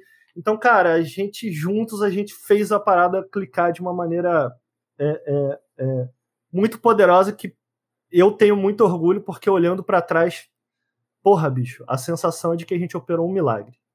Totalmente. Totalmente. E, é. e, isso é muito louco, né, cara? Porque, por exemplo, você falou, pô, para um, um jornalista negro, não, hum. nunca vi um, você falou, nesse lugar que eu estou ambicionando, pô, não existe esse cara, não existe em quem eu me espelhar. E hoje você é esse cara, né? Porque você vai fazer participação no DNM, né? Vocês, vocês mexeram com, com as coisas, né? Tipo assim, mexeram com o jornalismo de games, né? Essa, essa geração e, você, e o trabalho de vocês. E, e mesmo para esse espaço, né? Tipo, já, pensaram na questão racial aí, ou Jornal Games, né? Tipo, ou do, do mainstream? A, a, questão agora, ela tá aí, né? Como que você vê isso? Tipo, você, você criou o espaço, você transformou o espaço. Isso é fato. É, essa é uma questão que eu costumo dizer, eu tava conversando com a galera lá do Jornal Game, porque, porra, cara, é, é uma galera que claramente eles são aliados, tá ligado? Eles estão eles estão em sintonia, eles entendem quando a gente fala desse, dessa pauta racial com games. Teve um amigo meu que ele falou assim, porque o Nautilus ele acaba ele acaba crescendo ao redor de mim, no sentido de todas as pessoas que estão ali dentro são minhas amigas, tá ligado? Sim. Tipo, eu trouxe o Henrique porque a gente criou amizade, eu trouxe o Lucas porque a gente tinha amizade, o Nelson também eu tinha amizade, o Bruno foi buscar amizade e tal. É, então o, o, Nautilus ele não cresce de uma maneira como uma empresa, do tipo, ah, a gente tem que procurar alguém e tal. E aí um amigo meu falou, é um pouco polêmico aqui o que eu vou falar, mas lá vai. Ele falou, pô, tu tem que ah. trazer uma mina pro Nautilus. Eu falo, mano, eu concordo que eu tenho que trazer uma mina pro Nautilus. Mas eu entendo que hoje, infelizmente, o meio tem mais minas do que gente preta. Então eu prefiro trazer um preto para dentro, seja ele homem, seja ele mulher, é, é, do que trazer uma mina. Eu quero trazer preto para dentro. Porque, porra, e agora vocês vão comprar uma briga metendo essa pra mim. Porque, porra, eu fico muito puto. A palavra é essa, eu fico muito puto. É... Eu lembro que quando rolou. Muita gente que conhece meu trabalho sabe que eu me envolvi em umas tretas de internet aí. É... Sim, é, que, que, que, que, isso é muito é até importante, cara. Eu acho uma das intenções dessa entrevista é até mostrar para as pessoas que você não é só essa polêmica, né? Porque uhum. Isso é muito louco, assim. Isso é uma coisa que é uma experiência que eu tenho com vários convidados, assim. Aqui no telefone a gente tem o hábito de conversar com pessoas que nunca deram entrevistas. Uhum. São casos à parte. Mas quando são pessoas que já são conhecidas, isso se repete muito, assim. Então, até fique tranquilo, porque não é só com você, não. Pessoas que fizeram qualquer coisa e elas são conhecidas por isso. E tem todo um universo, como você já contou pra gente aqui, e, né? Mas tem essa história. É, é, é, então foi uma, foi uma treta generalizada e tal, e eu lembro que nessa época eu dei entrevista, mano, eu dei entrevista para todos os veículos. Todos vieram me procurar, até a Folha de São Paulo veio me procurar. Cara, em todos, em todos, em todas as entrevistas eu falei.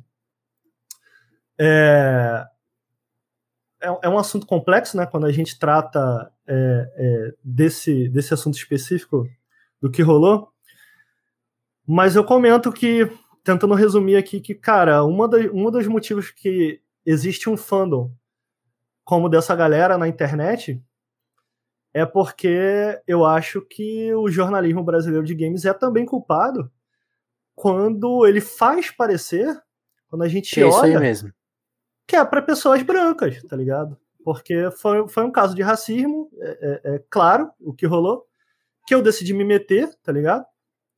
É, e elas se sentem e elas se sentem tão atacadas quando alguém decide fazer algo a respeito é, é, de um ato racista, porque elas acham que esse espaço é delas, é delas. E brother, quem vai dizer que não é? Pô, abre, abre aí qualquer qualquer plataforma de, de que fale de videogame. Vê se tu acha um preto. Brother, tu não vai achar, bro. não vai achar. Tu vai achar uma galera que tá fazendo frilo até um e outro. Agora tem um e outro, um e outro. E olha lá, Graças a Deus, é alguma coisa e tal. Sim. Mas na época, eu lembro que eu, eu, eu mandei essa para todos. Eu falei, pô, a culpa é de vocês também, tá? Porque eu tava puto naquela época. Eu tava muito puto. Eu tava com sangue nos olhos, meu irmão. Porra. Então. Eu, Dava eu, pra sentir, né? Porque você, ah, você, realmente foi atrás, né? É. E, e, e, e, é louco, assim, porque a sua, a sua razão ali naquele. Isso ninguém te tira. Eu tenho certeza, porque você foi atrás de uma coisa que era urgente, evidente, e, e se, acertou até onde você não mirou, porque o, a polêmica do Flow Podcast já tava toda lá. Tava toda, toda lá. lá. Tava toda lá. As coisas que a gente tá vendo se repetir aí agora, 2022, já tem tempo, tá tudo lá. Para quem, pra quem não sabe, tá, a gente tá falando meio cifrado aqui, porque já, já passou esse assunto e acho que vale que ele passe de alguma forma. Mas se você nunca, nunca ouviu essa história, pesquisa aí da época do, do Mil Grau e o que o Ricardo fez. Aí você vai entender os, os meandros dessa, dessa época. E foi, foi uma denúncia muito importante, né? E, e é louco, assim, eles tiveram uma rede de apoio. Rede de apoio, essa é a palavra. Para mim, o Flow serviu como uma rede de apoio ali, que serve seguindo. Pô, Serve não é à toa que um cara como o Gabriel Monteiro tá lá, tá Eles são rede de apoio para esse tipo de gente, tá ligado? Então, porra, eu, eu, eu fui convidado para participar do Flow, eu neguei, de maneira nenhuma eu no Flow. Sabia que, pô, aquilo ali podia me trazer seguidor, tá ligado? Podia, porque, você ia, mano. Você ia ter um milhão de inscritos, pô. Ou, visibilidade, velho. Visibilidade dá dinheiro, mano. Porque, tipo assim, pro bem ou pro mal, tá ligado? Ia ter muito pentelho me enchendo o saco, mas de repente eu podia chamar a atenção de X, Y pessoa, que ia chamar, ia me chamar pra X, Y projeto, tá ligado? Você ia fazer três public posts lá que às vezes resolvia a sua vida. É, e eu falei, cara, não vou, não vou, porque esses caras são. E eu sigo achando isso. Esses caras são uns lixos. Esses caras são lixos. O que eles estão fazendo é, é absolutamente absurdo.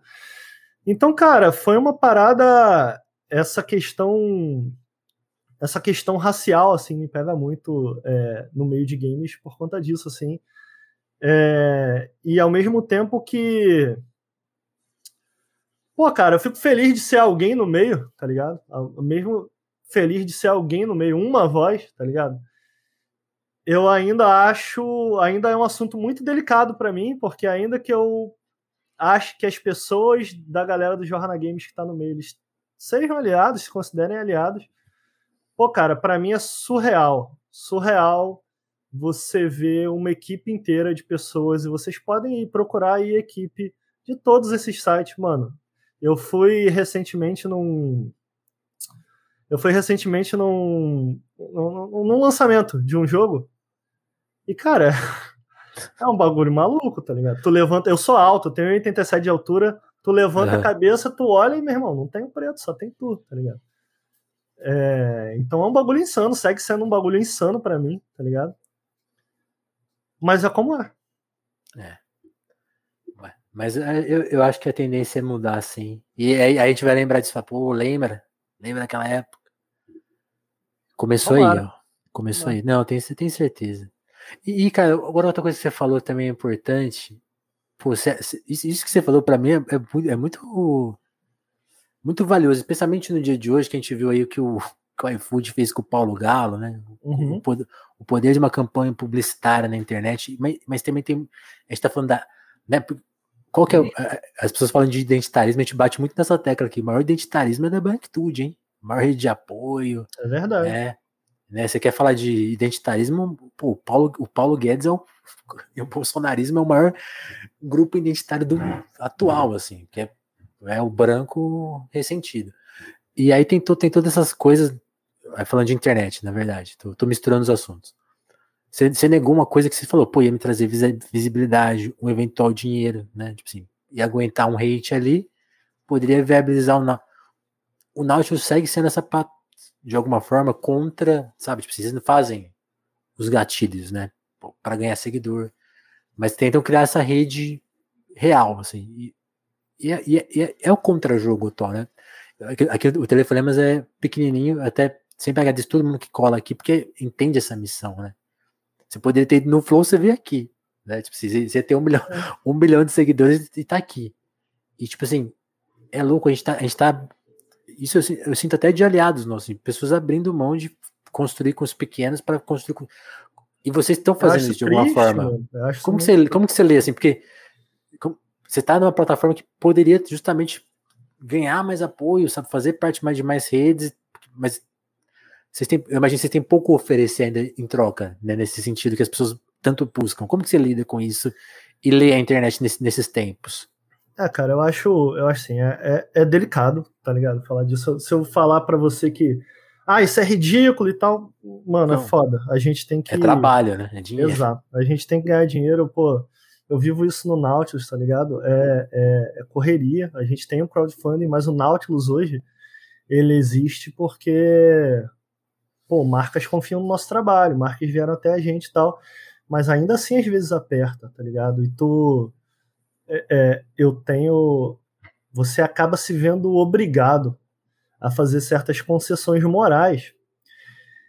Pô, cara, que eu entendo. Eu, eu, ó, eu entendo, mas não concordo, tá ligado? Eu entendo, eu só não concordo, saca? Porque. E tudo bem, é. É. é eu acho que a, a, a, parte delicada do, do assunto é um pouco essa, assim, de tipo. Já surgiram algumas coisas para a gente dentro do próprio Nautilus, porque a gente levanta pautas lá no Nautilus. Uma coisa que a gente decidiu muito cedo era de. Cara, a gente precisa se posicionar. Eu acho que o Nautilus, talvez por um canal de videogame, seja esteja entre os mais bem posicionados, assim, pelo menos para quem conhece, né? A gente a gente fala abertamente, cara, somos um canal de videogames, somos de esquerda, somos de esquerda. É, entendemos videogame a partir dessa é, ótica. Desse ângulo aqui, dessa ótica, sabe? É, e, pô, cara, a gente acha importante falar disso e a gente sabe que quando a gente declara isso, a gente perde um público. Porque o público gamer, cara, é um oh. público muito alinhado à direita. Muito alinhado à direita. Né?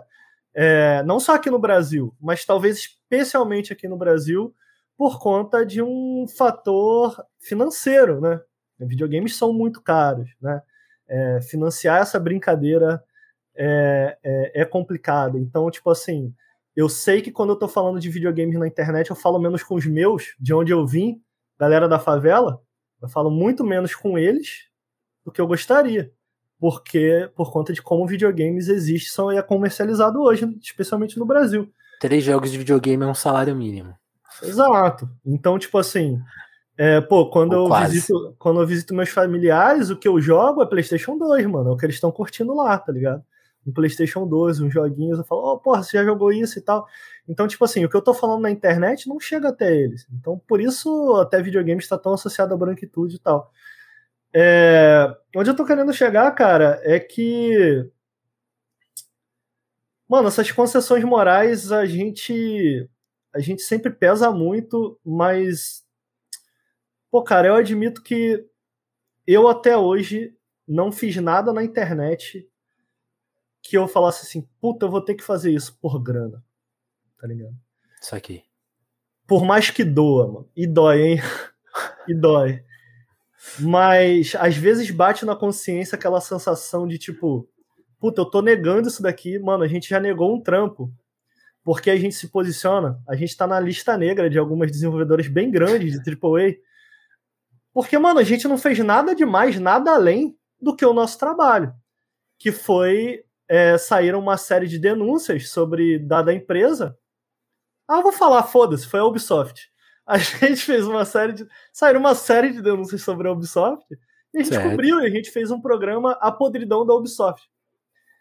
E a gente foi colocado na lista negra da Ubisoft. A Ubisoft não responde mais nossos e-mails, não manda mais nada direito deles. Eu, eu acho. Eu não posso afirmar que o motivo é esse, tá? Mas, curiosamente, depois que esse programa foi ao ar. Nunca mais mandaram um, um adiantado. E. Um joguinho adiantado. Houveram ofertas, cara, da gente falar de jogos é, e da própria desenvolvedora. Só que a gente ficou, puta, faz sentido, mano. Tão ultra próximo desse acontecimento. A gente acabou de lançar esse programa. Faz sentido a gente aceitar um ad falando bem deles agora? Faz sentido com o que a gente tá fazendo? Mano, é dinheiro, tá ligado? E a gente sentou e a gente falou, pô, não faz sentido. E a gente negou, tá ligado? Então, é, é, eu acho e, que. E é, compli... e é isso que a gente tá falando aí, cara. É complicado, porque essas propostas para um veículo de nicho, para quem não sabe, são raras, né? Nossa, né? Porra. é porra. difícil falar não. É, tipo, a gente fechou agora recentemente. Cara, olha só. Rolou essa parada do Mil Grau. A parada do Mil Grau é uma parada que acaba mexendo com o Nautilus também. Na época eu não estava no Nautilus. É, é verdade, né? Você... Ah, depois eu até te perguntar desse ato, né? Porque você voltou e, e, o que você criou tava lá ainda, né? Isso é muito especial, né? Sim, mano. Pô, cara, isso aí é outro. outro... Vamos chegar lá. É... Essa parada do meu grau, ela. Pô, eu recebi múltiplas ameaças de morte. É, tive que trocar todos os telefones da minha família, porque ligavam para minha mãe. E, tipo assim, eu ter que lidar com isso? Mano, eu lido. Explicar para minha mãe foi difícil. Pô, como é que tu explica pra tua mãe que tá rolando, Brad? Como é que tu explica pra tua mãe uma ameaça de morte. Então, teve muita coisa ruim que saiu dessa época. Foi uma, não foi uma época fácil para mim pessoalmente. É, eu, eu nunca quis demonstrar isso na internet, mas é óbvio que me afetou. É óbvio que me afetou. É óbvio que eu é, é, é, é me tornei mais recluso por um por, por X, por dado momento. Sim. Mas, cara, é também por conta disso que muita gente descobre o Nautilus. Muita gente fala, porra, da hora que esses caras tão, fizeram, né? Legal um, caras um fizeram. trampo aqui, né? É. Porque o Nautilus, cara, eu acho, essa, acho eu gosto de contar essa história, eu acho essa história importante. Tem duas histórias que eu acho muito fodas que aconteceram nessa época. Se você me permitir, eu queria contar rápido aqui. Por favor, você tem o tempo que você quiser. Eu não tava no Nautilus nessa época.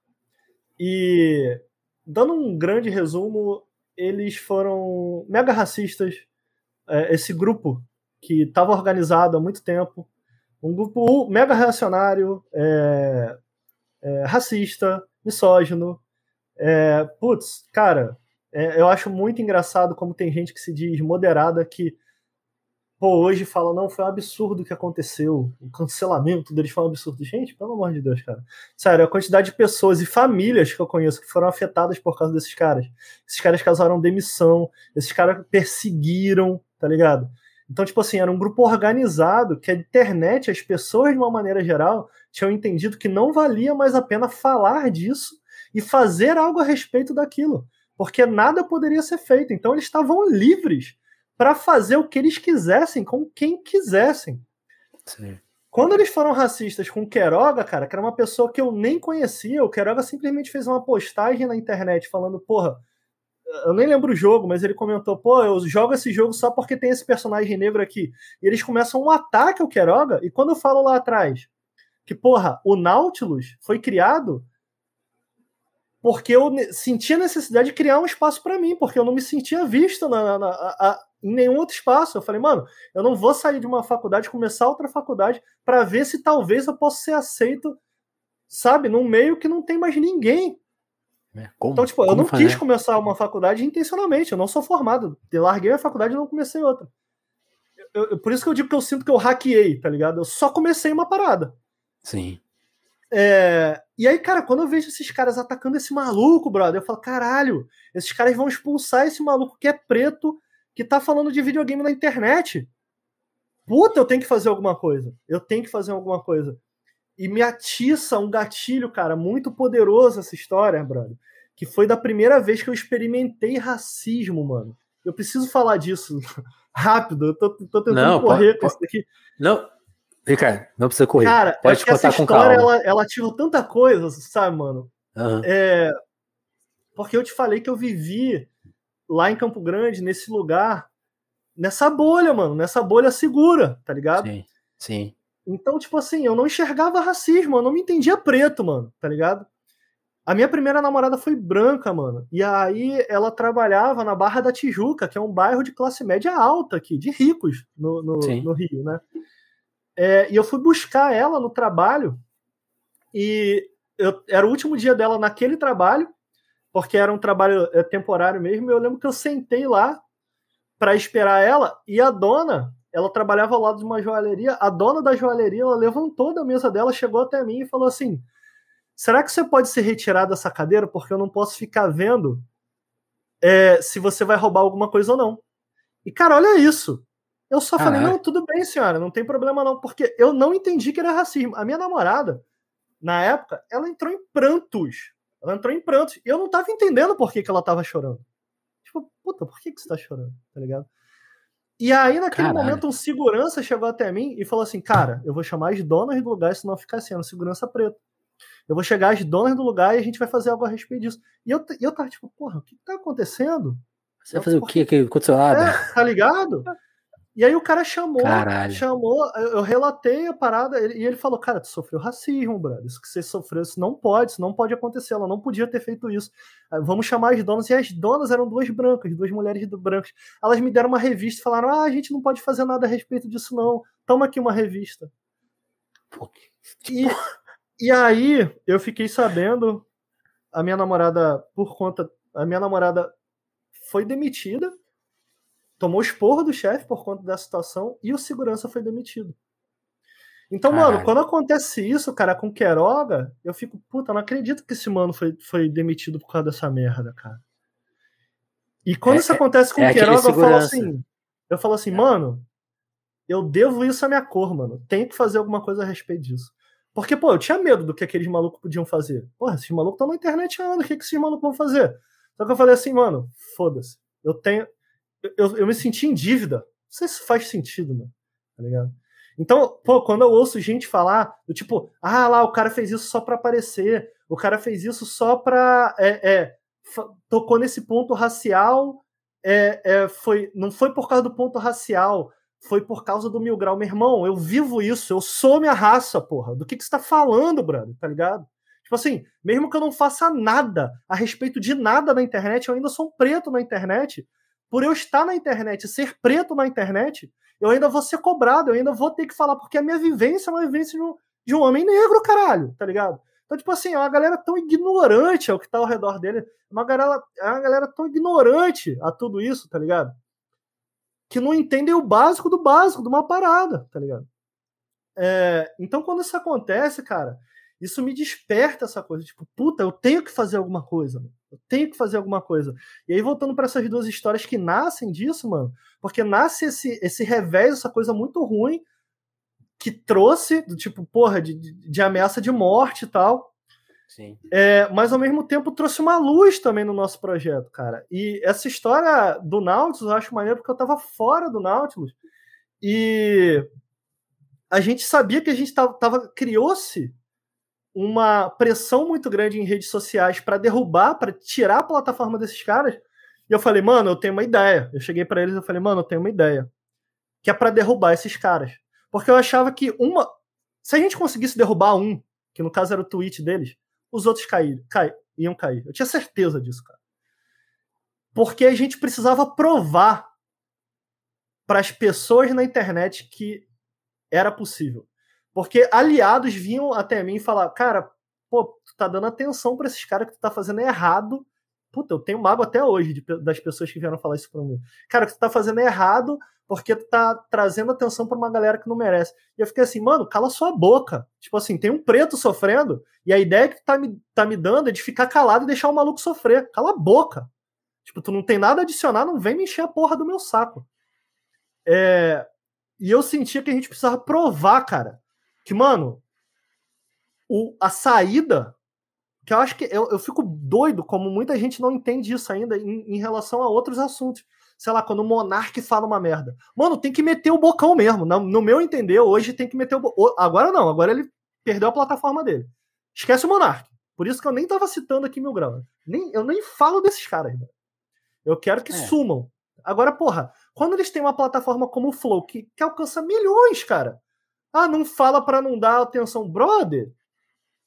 Não, não, é isso. Agora a gente tem que falar para trazer do Monark é bom a gente ficar bem, bem, deixar ele bem de canto, porque ele tá tendo lá na plataforma dele tem menos seguidor que, que nós aqui. Então, esquece, esquece esse cara. Ele. Agora esquece esse cara. Agora eu concordo, tá ligado? Então, tipo assim, eu falei, mano, eu não, eu discordo, desculpa, vocês vocês se dizem meus aliados, mas eu discordo de vocês. Eu acho que a gente tem que ir para cima desses caras. Eu senti que a gente precisava provar algo para a internet para que os outros esquecessem. E foi dito e feito, tá, cara? Eu comentei no início do, do podcast contigo. Eu lembro que teve um momento ali que eles queriam, eles vinham para cima de mim. E eu lembro de ter feito uma live falando assim: porra, cara, quero parecer escroto aqui não, mas eu sou bom de xadrez, cara. Eu, eu gosto do jogo da estratégia. Vocês querem jogar xadrez comigo? Vamos jogar xadrez, tá ligado? É, então, porra, quando isso acontece, quando começa a cair, meu irmão, eu, eu, eu, porra, primeiro eu vou fazer isso aqui, depois eu vou fazer isso aqui, depois vou, a gente vai fazer assim, assim, assado. Tava tudo anotado. Não à toa que quando cai um, cai outro. Um dia cai um, dois, segundo dia cai outro, terceiro dia cai outro. E eles perdem todas as plataformas, perdem PayPal, Twitch. Então, é... então cara, o que aconteceu que eu achei maneiro foi que eu cheguei até os meninos e eu falei, brother, é eu acho que a gente pode ajudar em exercer uma pressão para cair. Eu acho que isso foi um, foi um ponto que fez a coisa acontecer. Eu falei, mano, eu sei que na época, cara, 75% dos ganhos do Nautilus vinham da Twitch.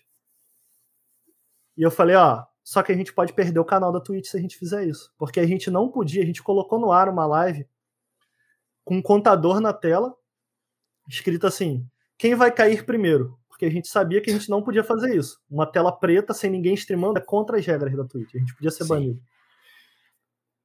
Só que a gente foi tipo, beleza, a gente vai perder o canal. Meteu Mas tomara que eles percam também. E a gente colocou na tela quem vai perder o canal primeiro, quem vai ser banido primeiro. O canal que é gerenciado por um homem negro ou os racistas. A gente colocou um contador na tela, um relógio na tela. Mano, deu 5 mil pessoas assistindo essa live. Foi pra primeira tela da Twitch. E em 50 minutos o canal deles foi banido. Tá ligado? Isso em meio a Black Lives Matter. Isso em meio a Black Lives Matter. Então, tipo assim, eu não tenho dúvida que exerceu uma puta pressão. Uma puta pressão. Até porque eu tinha contatos lá dentro. É, dentro da Twitch e a galera vindo falar, mano, tá uma loucura aqui. Tipo, tu tá, acabou, acabou de tacar uma granada na, na, na, Twitch. Porque a comunicação é lenta, a galera tá desesperada, parou, a galera parou para tentar resolver isso aqui. Em 40 minutos eles são banidos. E, mano, 75% do nosso canal, do, nosso, do nosso rendimento. A gente tava falando de dinheiro mais cedo. Pô, cara. Pô, eu não, não, não eu era, sou muito pra, grato. Tá ligado? Eu, eu tava trabalhando em outro lugar. É. Eu tava trabalhando em outro lugar. Eu tava garantido. Eles não estavam. E eles falam. Tipo assim, não houve uma conversa. Eles falaram assim: Ricardo, vambora. Tá ligado? Uhum. Então, não tipo teve assim, assim, não, pera aí, deixa eu dar uma pensada aqui. Você saca? Não teve isso. Então, é. tipo assim, eu, dessa história, dessa época, eu gosto muito de contar essa história. E a outra história que eu gosto de contar, eu tava na Gaveta Filmes nessa época. E para criar essa comoção para fazer as coisas acontecerem, mano, não tava conseguindo trabalhar, tá ligado? Sim, imagina. E eu lembro que no final do quarto dia, quando o Gaveta ele me procura, ele fala, cara, tu conseguiu terminar de editar a parada aí? Eu falei, porra, cara, não consegui. Não consegui. É, ele olhou para mim e ele falou assim, Ricardo, descansa e parabéns. Pô, ele não brigou comigo, ele não me deu um esporro e me deu folga. Tipo, quem faz isso, tá ligado? Então, porra, a, a, ali foi quando montou na minha cabeça, tipo, quando a gente fala de aliados, eu acho que é disso que a gente tá falando, tá ligado? Total. É, então, tipo assim, por mais que tá acontecendo um redemoinho de coisas ao meu redor na internet, naquele momento, essas pessoas que estavam ao meu redor, elas me acolheram muito e isso foi, saca? Isso foi uma parada, pô, transformadora, assim, na minha vida. Nem lembro por que, que eu tô falando disso, mas tá aí a história. É, não, é, é que você, você lembrou uma coisa muito importante. Você, falou assim, a minha motivação, porque quando eu falei daquela coisa das pessoas não serem tags, não serem, né, tipo assim, abstrações, isso, isso é uma coisa que eu aprendi, sei lá, ouvindo Racionais e uhum. conversando aqui no telefonemas, que é essa ideia, tipo assim, as pessoas têm uma ideia que, tipo, por exemplo, a questão racial é uma questão, ah, não, se o cara é, é negro, na casa dele ele aprende, ah, e a gente sabe que as pessoas passam lições, passam ideias, mas ela, ela não é ensinada, tipo, ó, o mundo é assim, assim, assado, estamos uhum. Não, é a vida, é normal, assim, sabe? Às vezes você vai ouvir. Então, você não tem. Isso vem na sua. Chega na sua vida, invariavelmente, já é uma violência, mas vai chegar de uma forma extremamente violenta. Que é a história que você contou, né? Pô, é muito coisa, louca essa história. Uma coisa que para porque... você não era nada, rendeu duas demissões. É. Né? A gente nem sabe o que Eu percebi o racismo através de uma pessoa branca. Você acredita nisso? Que a, eu só percebi que eu fui, que eu sofri racismo quando a minha namorada. Tipo, foi através de uma pessoa branca que eu percebi o racismo. Então, essa história é muito louca, assim. E ela Sim. me marca muito, né? Marca e, muito. E, um cara que teve a coragem de falar, oh, aconteceu um negócio aqui, vou, vamos resolver. Exato. Então, e essa história tem total correlação. Eu contei essa história quando essa história tem total correlação com o rolê do Xbox, tá ligado? Sim. É, e, e você falou de tipo das pessoas não serem essas figurinhas e tal. Eu, mano, eu nem falo mais disso exatamente por isso, porque às vezes muita gente vem falar comigo e fala, ô, oh, o Tiff, não sei o que, não sei quem. Eu falo, mano, assim, pô, cara, eu sou mais que isso, eu não quero, eu não quero ser isso. Eu fiz isso daí. Eu oh, não me arrependo nem um pigo, faria tudo de novo igualzinho, meu irmão igualzinho. É, agora, pô, eu sou mais que isso, cara. Eu, sou, eu, eu, tenho outras paradas na internet, eu tenho outras coisas que eu sei fazer. Eu não quero. Eu, eu acho que seria, um, seria uma injustiça a mim mesmo me colocar como antagonista de uma porcaria que existe na internet como esses caras. Tá Sim. É, tanto que nem era um, nem era um tópico para hoje. Mas, mas a gente estava contando sua história, Não, né? mas, um pô, é, é, pois é, é um capítulo, é um capítulo poderoso, inclusive. Tipo, Total. É. E é por isso que a gente, hoje a gente pode discutir aqui por que The Witcher 3 é o melhor jogo da história, né? Você aí, concorda, cara. mano? Eu concordo. Ô, oh, tamo aí. junto. Cara, é... sabe que para jogar The Witcher 3 foi, ah. uma, foi uma jornada, mano, porque por, por múltiplos motivos. Primeiro que The Witcher 3 lançou ah, no dia do meu aniversário de nove anos de namoro. Hoje, como vocês podem ver, eu tô solteiro. eu escolhi jogar The Witcher, né? É... E, cara, para eu jogar The Witcher, é... eu li todos os livros. Eram seis livros. Eu tava. Era, o, era, seu Titanic, era igual o Titanic, a história do Titanic. Putz, é isso, cara. É isso.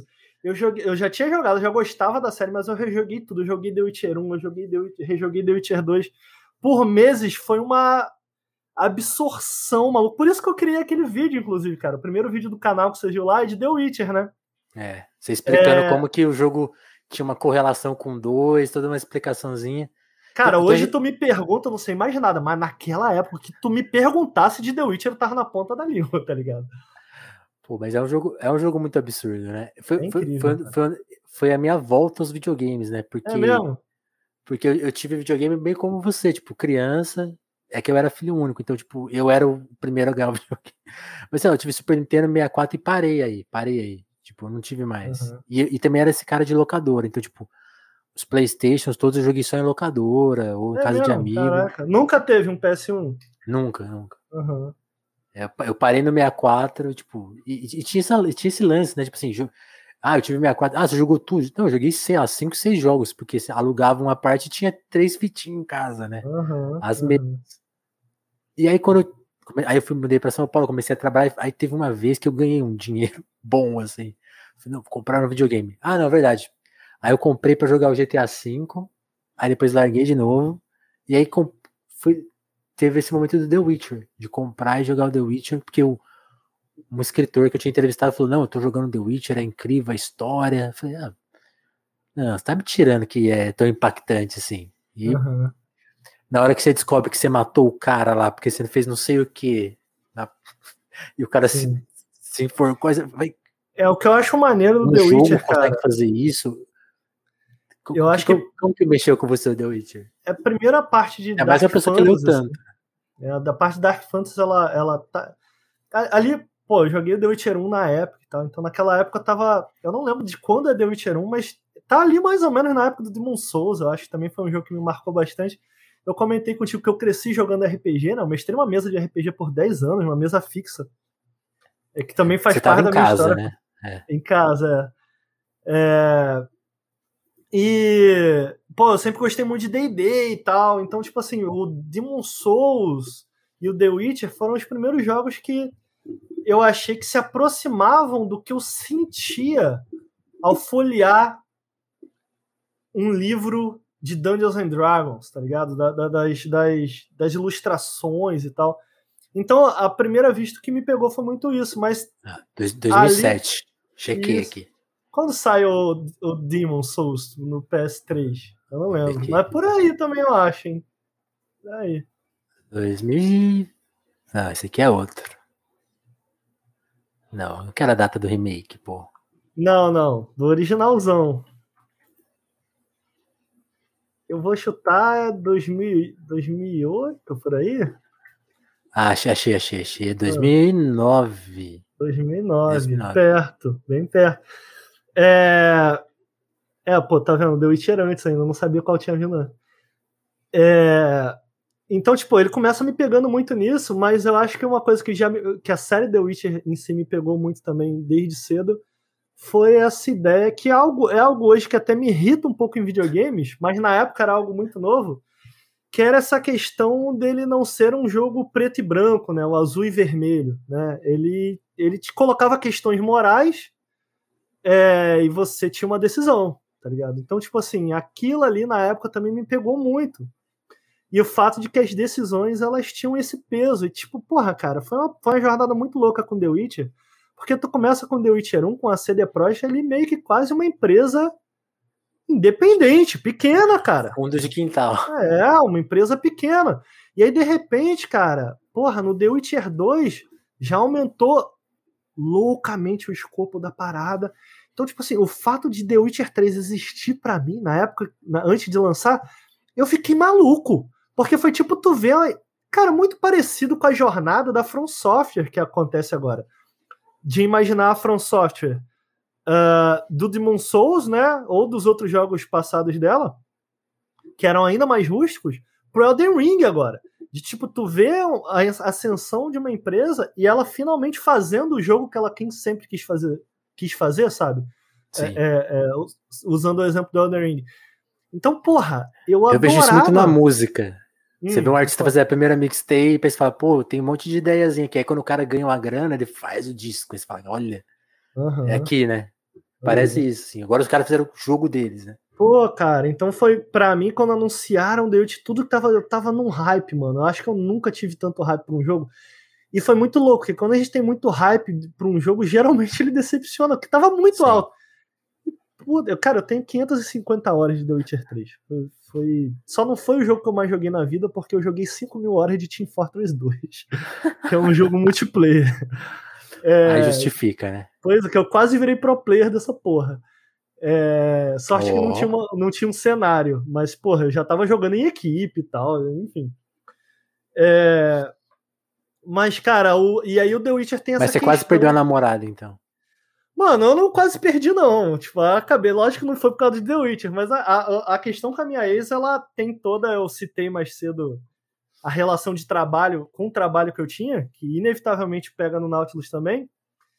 Mas era uma, não era uma relação saudável que eu tinha com o trabalho.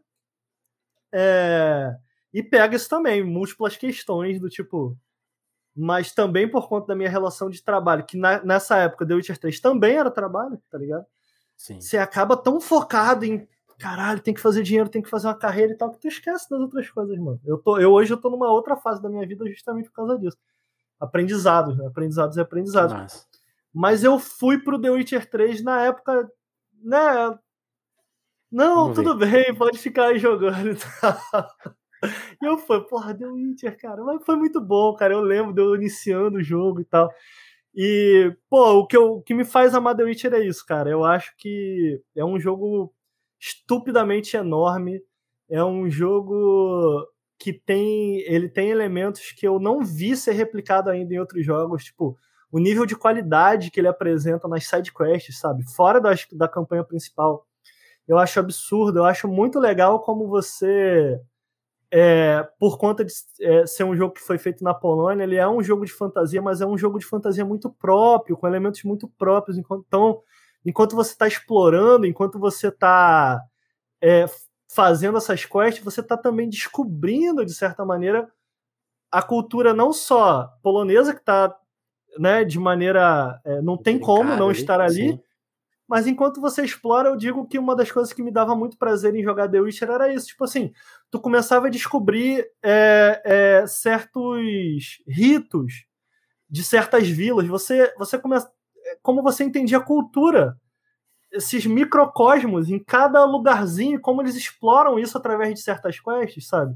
Sim. Os personagens são muito expressivos. Então, tipo assim, foi um jogo, cara Porra, eu fiquei maluco, eu tô esperando muito é, a Enhanced. Bom, não sei se eles vão chamar de Enhanced, mas a, eles prometeram uma, um upgrade é, next gen pro jogo. Eu tô esperando muito pra, pra rejogar, Opa. mano. Porque é um jogo que eu sou eu tô, completamente eu tô com vontade, apaixonado. Eu tô com vontade de rejogar. Eu, eu tô muito com vontade de jogar o Elden Ring, porque eu, eu vi a história da capital. E eu fiquei lembrando uhum. quando você chega na cidade grande de The Witcher, que você também Putz, tem essa sensaçãozinha. Nove gramas, muito maneiro, cara. É muito legal, né? E, mas e, é engraçado, porque eu nunca joguei muito RPG, então eu não tinha uhum. as manhas. Uhum. Então eu lembro que eu tentei jogar ele The Witcher linear, e eu lembro que tinha uma, logo no começo já tinha uma puta barreira. Já tinha um inimigo uhum. muito difícil. E aí que eu percebi que o jogo me oferecia todo um mapa. E eu falei, pô, não, dá, dá pra andar nesses lugares. E aí, você, uhum. aí você pegava todo o level que você precisava, né? Falei, Nossa, e, e é o momento que o jogo para pra você tocar você uma zerou? música. Você zerou? Zerei. Porra, é um jogo longo, mano. Que legal que você é. zerou. É que eu vejo muita gente indo, pegou pra jogar e larga. Porque é compreensível, que é um jogo muito. tem muita coisa pra fazer e tal. Não, eu, eu, eu achei que ele ia dar conta. Eu falei, pô, RPG, ficar, ficar é, cuidando de. Como que fala? Aquelas, o material, né? Como que fala? Aham, uhum, aham. Uhum. As é coisas. Material de craft, assim. É, craftar, não, e evoluir essa espada na ordem certa. Uhum. Aí você tem que pegar um objeto que tá lá atrás. Tipo, Eu, falei, eu, lembro que do, a, coisa do, a coisa do Gwent, né? Tipo assim, um dia eu, eu, eu, joguei o jogo sem ler nada, né? Então, tipo assim, depois eu fui descobrir, ah, não, porque tem uma carta que você só pega no primeiro vilarejo, na primeira. Eu não sabia uhum, uhum. Então eu joguei muito, mas zerei. Tá zerado. Pô, massa. Jogou as DLCs? Joguei. Jogou, pô, joguei. legal, pô, foi com pacote completo. Eu se eu, eu, lembro se, eu, lembro se eu joguei as duas, mas eu vi o seu vídeo sobre as duas e eu lembro uhum. de jogar Hearts and Souls, de, de ser aquela, aquele cenário meio diferente, aquela, aquela cidade pacificada, né? meio mágica. muito as, as DLCs desse jogo, especialmente a Hearts of Stone, se eu bem me lembro. É, Hearts of Stone, né? Não é Souls que eu falei aqui, Hearts and Stones. Hearts of Stone, que é a primeira DLC que eu costumo dizer, para mim, é claro, né? Para mim é a melhor quest de The Witcher 3 inteira. Se ela tivesse saído junto com o jogo, ela teria. Então eu sempre falo, sempre que alguém me diz que zerou The Witcher, eu, falei, eu falo, jogou a DLC? Porque eu amo as DLCs. Não, tanto que assim, a, o meu hype para Cyberpunk era tipo, vai, vai vir um novo The Witcher. E aí Exato, não eu não consegui jogar 10 minutos. É. Exato. Não, todo mundo, mano. Porra, eu tava maluco para jogar. Eu até me diverti com Cyberpunk, mas é inevitável. Foi uma grande decepção. Né? Foi muito decepcionante. É, você, conseguiu jogar? Porque eu, eu, o meu Xbox One, né? então é a geração anterior. Ele não roda, uhum. não rodava. Não sei se conseguiram arrumar isso, imagino que não. Mas era injogável. É, ele assim. saiu já, a, saiu já a versão Next Gen é, de Cyberpunk. Eu não joguei no, no, nos consoles. Eu não sei. Eu não sei se ela verdade, chega a ter verdade, você é um cara de computador, né? Você é... Sim, eu jogo mais no PC. Eu joguei no PC, eu tenho um PC bem forte, né? Inclusive, pô, na época. Tem que eu ter, costumo, né? Para esse jogo. Muito, eu gosto muito dos jogos da CD Projekt, né? Então eu costumo dizer que a cada novo jogo da CD Projekt eu troco de computador. The Witcher 3 eu, eu troquei de computador e de monitor, porque eu falei, mano, eu quero jogar isso aqui em toda a sua glória. Em toda a sua glória. E pro Cyberpunk eu troquei de computador também. Falei, porra, eu quero mas... jogar em toda a sua glória. Joguei com Ray Tracing e tal, tal decepcionante, mas enfim. É... Tudo bem. Tudo mas bem. hoje em dia tá melhor, cara. Hoje em dia o Cyberpunk tá melhor, assim. Já, já nos consoles já tá rodando bem melhor. Especialmente nos consoles Next Gen, né? Agora com a atualização Next Gen você já consegue jogar no, de boa. É, já tiveram algumas adições. Tá melhor, o jogo tá melhor, mas tipo assim, uma coisa que as pessoas precisam entender sobre Cyberpunk é que o ápice desse jogo, se o foco deles forem só consertar o que estava quebrado, ainda não dá meio The Witcher 3, tá ligado? Agora resta saber se nas expansões eles vão adicionar coisas que enriqueçam o jogo. Porque existe, eu acho que o potencial até existe. Mas mesmo que o Cyberpunk tivesse saído todo polidinho, ele ainda não seria um jogo próximo é. do que The Witcher entregou, tá ligado? E, e, e o Elden Ring você jogou? É, chega Cara, perto do The Witcher ou é outro papo? Então, mano, eu. Porque, porque eu tô por fora desse, eu só tô vendo o hype, assim, pô, todo mundo jogando. Mano, eu tô parado nele faz um tempo. Eu comecei a jogar ele é, antes do lançamento, a gente recebeu lá no Nautilus antes do lançamento. Nessas viagens para São Paulo, pô, eu fui para, eu fui nossa, nem lembro mais, três ou quatro vezes para São Paulo em um mês, né? Então, pô, praticamente todo final de semana eu tava indo para São Paulo eu acabei. Não zerei ainda o, o Elden Ring, desde que eu comecei a fazer essa, essas idas malucas para São Paulo, não voltei pro jogo. Dito isso, eu cheguei a comentar em live que, putz, e porra, isso não é uma afirmação pequena para mim. The Witcher 3 é o meu jogo favorito de todos os tempos. Quando eu o Elden Ring está tão bom que quando eu terminar, eu não tenho certeza se vai continuar sendo. Eu ainda, eu ainda acho que o potencial existe, é, mas eu tô parado. Eu tô parado. É um jogo muito enorme também, o The Ring. Muito grande. Mas, tipo assim, eu tô com 100 horas, matei dois bosses de 5. De... Boss não, porque tem muito mais boss do que isso, mas tem lords, tipo assim. Tem chef, chefões bem reconhecíveis que você meio que tem que matar cinco. Eu matei dois. E até então eu tô tomando cada segundo, tá ligado? É... Só que o trabalho com trabalho pegando essas viagens para São Paulo pegando, não consegui voltar ainda, mas eu quero muito voltar. Mas, ou, oh, mano, é, é, um jogo muito foda. É um jogo muito, muito foda. Eu acho muito difícil vou, ele vou não ser um dinheiro pra... Vou juntar um dinheiro, porque. Vale a pena, mano. Acho que você vai curtir de verdade, cara. Um que eu tô jogando agora aqui, indicação sua, ah. o Tunic, né? E aí? Tá massa, tá massa. Legal, né? É, o Tunic, tipo assim, a gente, né, é um jogo estilo Zelda. Você bate o olho e fala, ok, isso aqui é Zelda. E, pô, não tem poucos jogos, né, que saíram que é com que essa temática. Tem assim, muitos, mas ele... É. O que me pega no Tunic, eu não sei se você explorou isso ainda, é essa questão de como ele introduz essa ideia do manual. Eu gosto muito de, dessa frase que o, que o criador do jogo usou, do tipo, a minha ideia com Tunic é fazer que você sinta uma coisa como se fosse a primeira vez. falei, caralho, que ideia legal, velho. Porque geralmente tu pensa em videogame, tu pensa, não, eu quero fazer um jogo de, sei lá, a gente tá falando de The Witcher, de Dark Fantasy com elementos de RPG.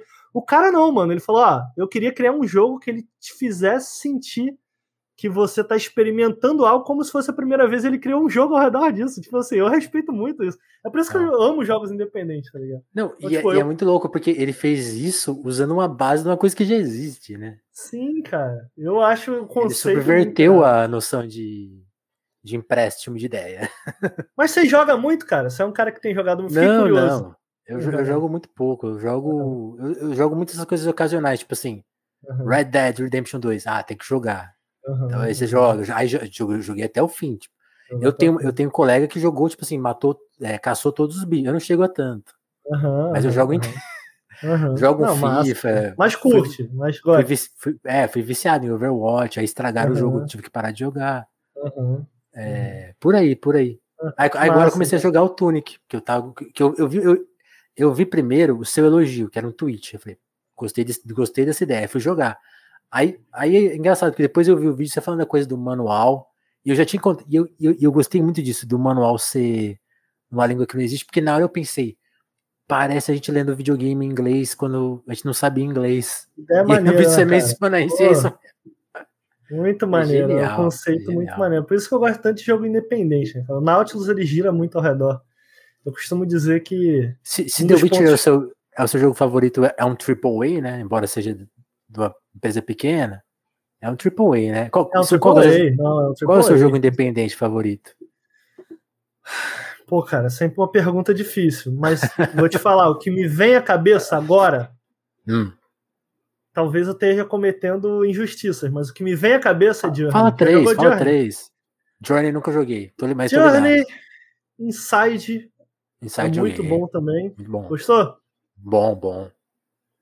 Journey, Inside, porra, o terceiro, cara.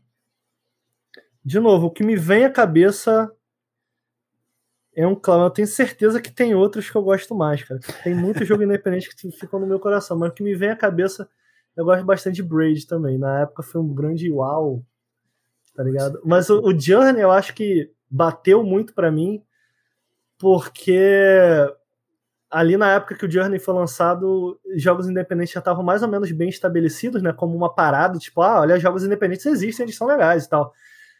Mas eu acho que o Journey, cara, foi um jogo que eu joguei e eu, quando eu terminei, eu lembro que eu olhei pra tela e eu falei: Caralho, videogames podem ser isso, né? tá ligado? Uhum. E eu acho que esse sentimento ele, tá, ele, ele é muito importante para a criação do próprio Nautilus também, tá ligado? Tipo, Total. É, a gente não só aqui no Brasil, mas também, especialmente aqui no Brasil, a gente tem teve por muitos anos, agora a gente está começando a se desprender, mas ainda é uma, é uma. Falar de videogames no Brasil ainda gira muito ao redor de quem consome. Então, tipo assim, a ideia. Você pega o vídeo do Tunic, por exemplo. A minha ideia não é fazer um review. Tanto que eu. Eu pô, eu não. Você, eu, eu não... Não, não menciona nada de jogabilidade, gráfico. É, tá ligado? Eu não, eu não falo. Tipo, eu, eu sequer explico certas mecânicas do jogo, porque eu, eu não quero, tá ligado? E, tipo, num review você tem que falar de tudo, você tem que dar essa geralzão. Então, essa, essa necessidade, essa ideia também de, pô, cara, a gente pode falar de videogames é, não necessariamente é, dessa ótica, eu acho que essa ótica é válida, tá ligado? mas é a ótica padrão que a gente criou, porque por muitos anos no Brasil, pô, quem falava de PlayStation? A revista PlayStation? Quem falava de Nintendo? A revista Nintendo? Nintendo tá ligado? Então era Totalmente. um jornalismo voltado para a própria empresa, tá ligado? E para o consumidor, para compra, é isso é onde eu tô querendo chegar a isso, tipo assim. Faça uma boa compra, é. é e, e aí de repente eu pensei, pô, cara, que é o que a gente debate na primeira conversa que eu tive lá no Overload, a primeira vez que eu falei com alguém e tal, que eu falo, mano, e se a gente não falar o objetivo não for ao redor de uma compra, mas ao redor de uma ideia, tá ligado? Pô, qual, qual, é a ideia do desenvolvedor? O que, que ele quer passar? Ou que, qual é a minha ótica? Essa é uma parada que a gente se pergunta muito no Nautilus. Do tipo, pô, cara, a gente vai fazer um vídeo. Cara, qual é a minha ótica? Para onde, de onde eu posso olhar para falar desse jogo? Porque falando de videogame tem uma porrada de gente. Eventualmente a gente se abriu um pouco mais para fazer review, porque por muito tempo a gente é, se manteve. É, que eu acho uma grande besteira, pessoalmente, tá ligado? Hoje, olhando de hoje, eu acho uma grande besteira. É um meia-culpa que eu faço, que eu fiz por muitos anos. Mas é, é, é, bom para dar uma provocada, né? Tipo, não, a gente não faz review. É, é bom. começo é bom, é. Mas por quê? Tá ligado? Por quê? Eu, eu acho que tudo depende do porquê. Por que você tá fazendo isso?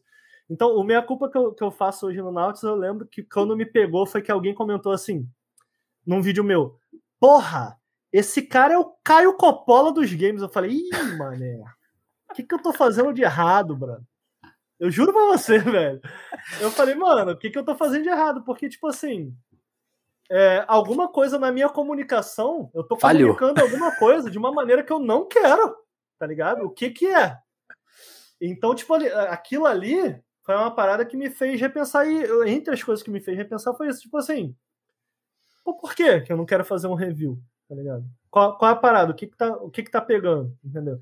E era muito nessa, dessa necessidade de autoafirmação de, de não, a gente quer ser diferente. Pô, você precisa, você precisa se autoafirmar tanto diferente, mano. Você não pode só fazer um bagulho diferente quando você quiser. Exatamente. Não, foi, uma, foi, um bagulho que inventou. A, a, gente amadurece com o nosso trabalho, né? Eu acho que isso é, isso é normal. E acho que essa era uma crítica muito válida e tal, que a gente foi absorvendo. E tem milhares de críticas que a gente tenta absorver, só que, cara, você vai amadurecendo com o teu trampo, né? Normal. Não, total.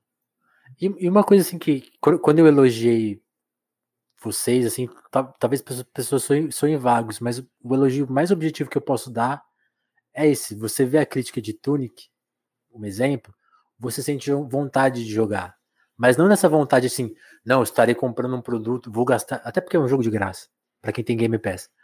Mas assim, vou investir meu, sabe assim, é um investimento legal de tempo e de energia, não é, não é tipo assim, vou deixa eu consumir aqui o meu joguinho, não. É tipo assim, pô, me deu vontade de, de experimentar para ver, para passar por essa, por esse texto, sabe? Por, por, essas ideias. Então, tipo assim, é uma coisa. Eu, eu lembro uma vez que eu, escrevi uma crítica de um disco, eu mandei para mim, e falou assim, pô, muito legal, mas não me dá vontade de ouvir o disco.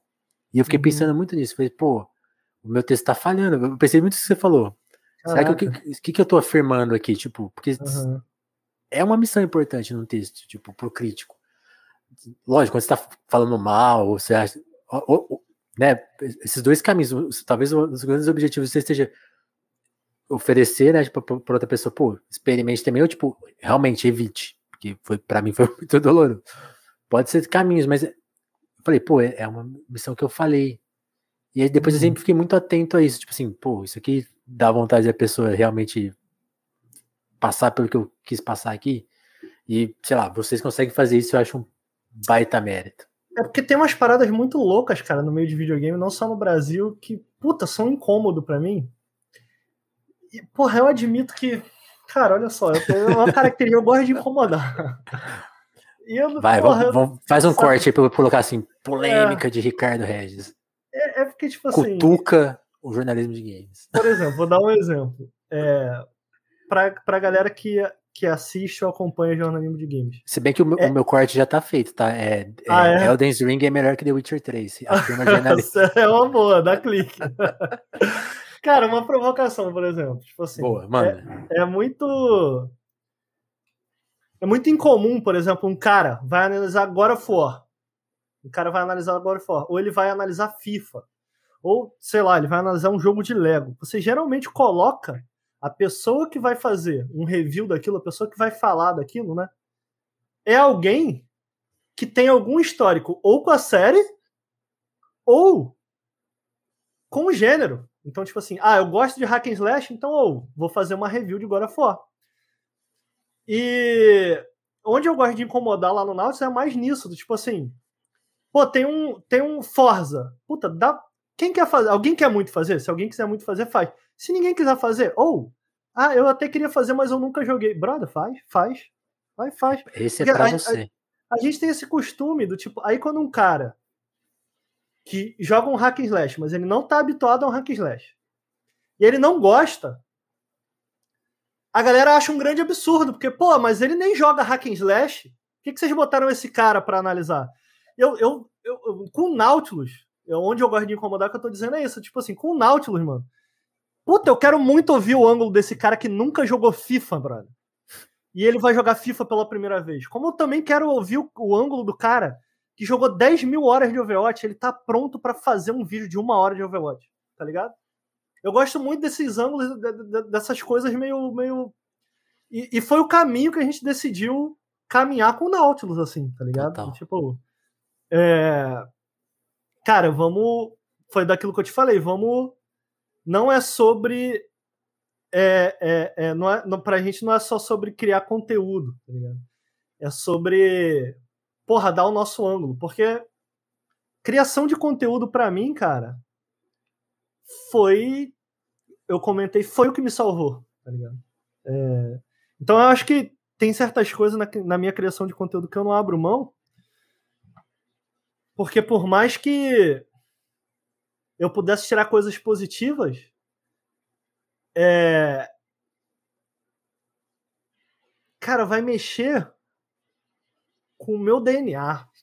Isso é um pouco dramático de falar, tá ligado? Mas, tipo assim, porra, cara, eu não quero fazer isso. Eu não quero fazer isso. Eu quero. Eu quero. Eu vou me esforçar, eu vou dar o máximo para prosperar fazendo o que eu acredito, mano. E eu tenho orgulho de estar. Tá, você me perguntou mais cedo se eu tenho orgulho. Eu tenho muito orgulho de trabalhar com, que eu traba, com quem eu trabalho.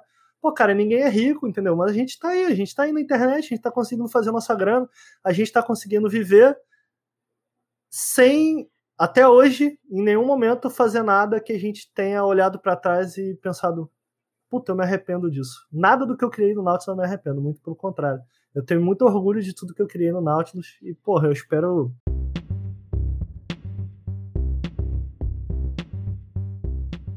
ficar com os meninos criando aí na internet por muitos anos, porque é o que eu gosto muito de fazer. Pô, excelente. Como o Ricardo falou que gostava de conversar, eu me permiti fazer um episódio de duas horas, né? Ah, geralmente os episódios têm uma hora, eu falei, naquele minuto eu falei, esse episódio vai durar duas horas. Desculpa, aqui... quem tá ouvindo, não. eu falo muito, cara, eu falo muito. Não, eu, eu achei, eu achei, cara, não, é sério, eu achei maravilhoso mesmo, tipo, quando você começou falando aquilo, tô brincando aqui que eu já sabia que ia durar duas horas. Mas pra mim também foi muito especial, porque, tipo assim, pô, o cara tá levou a sério a proposta e gostei muito, cara. Foi uma baita conversa. Pô, e só, só vou te pedir licença para justamente fazer esse comentário. Telefonemas também é independente, também tá nesse corre. E a gente só consegue continuar. Se vocês conseguirem, se vocês puderem, né, divulgar, né, compartilhar esse papo, seria muito especial pra gente se você puder fazer isso. Seja a versão YouTube, seja a versão que vai sair em áudio logo mais, né? Talvez esteja, já esteja ouvindo a versão em áudio. Compartilhe isso aí com alguém, com algum amigo seu.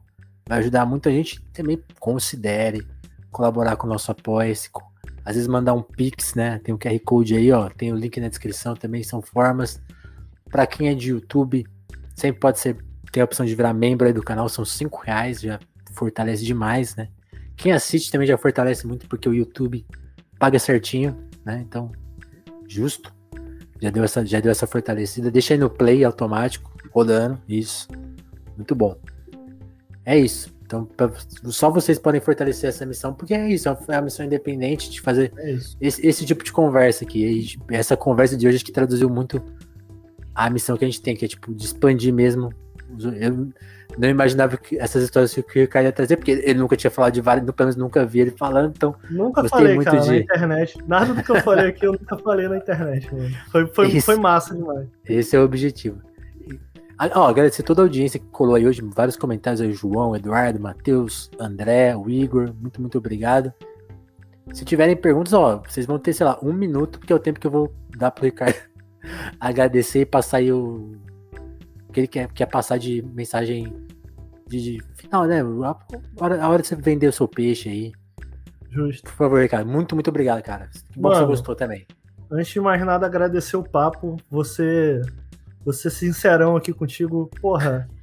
É, esses últimos três dias aí, pô, tava chateado, tá com, umas paradas me pegando, a vida acontecendo. Uhum. Mas eu te falei, eu gosto muito de bater o papo, então quando tu me chamou, eu falei, porra, pelo menos vai ser da hora, eu vou trocar uma ideia lá.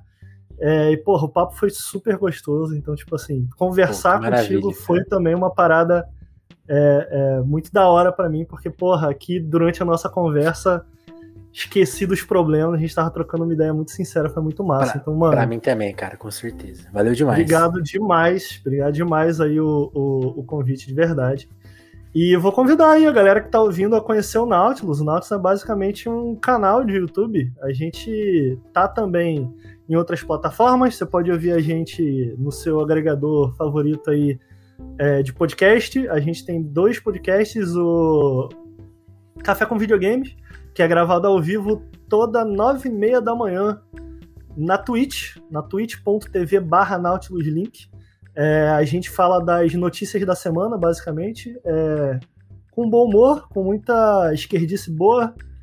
É, na sexta, a partir das três da tarde, a gente tem o Periscópio em que a gente fala dos jogos o que O único tá podcast jogando. gravado na sexta, né? É verdade. Era na quinta, a gente decidiu passar para sexta. Estamos experimentando com o horário, pra ser bem sincero. Acho que sexta vai dar bom.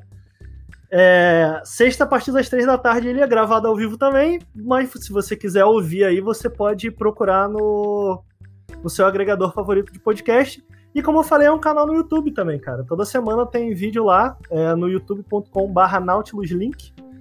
Uh, o Nautilus é um canal em que a gente fala de videogame de uma maneira, eu considero mais abrangente, no sentido de a gente fala muito de AAA, mas a gente fala muito também os AAAs que são os blockbusters, basicamente, né, são os grandes lançamentos da indústria, mas a gente fala muito de jogo independente também. A gente tenta misturar o conteúdo com indicações de jogos independentes que potencialmente você nunca ouviu falar, então a gente tem uma veia forte na curadoria tem muito jogo independente saindo todo dia, muitas vezes vocês deixam passar aí.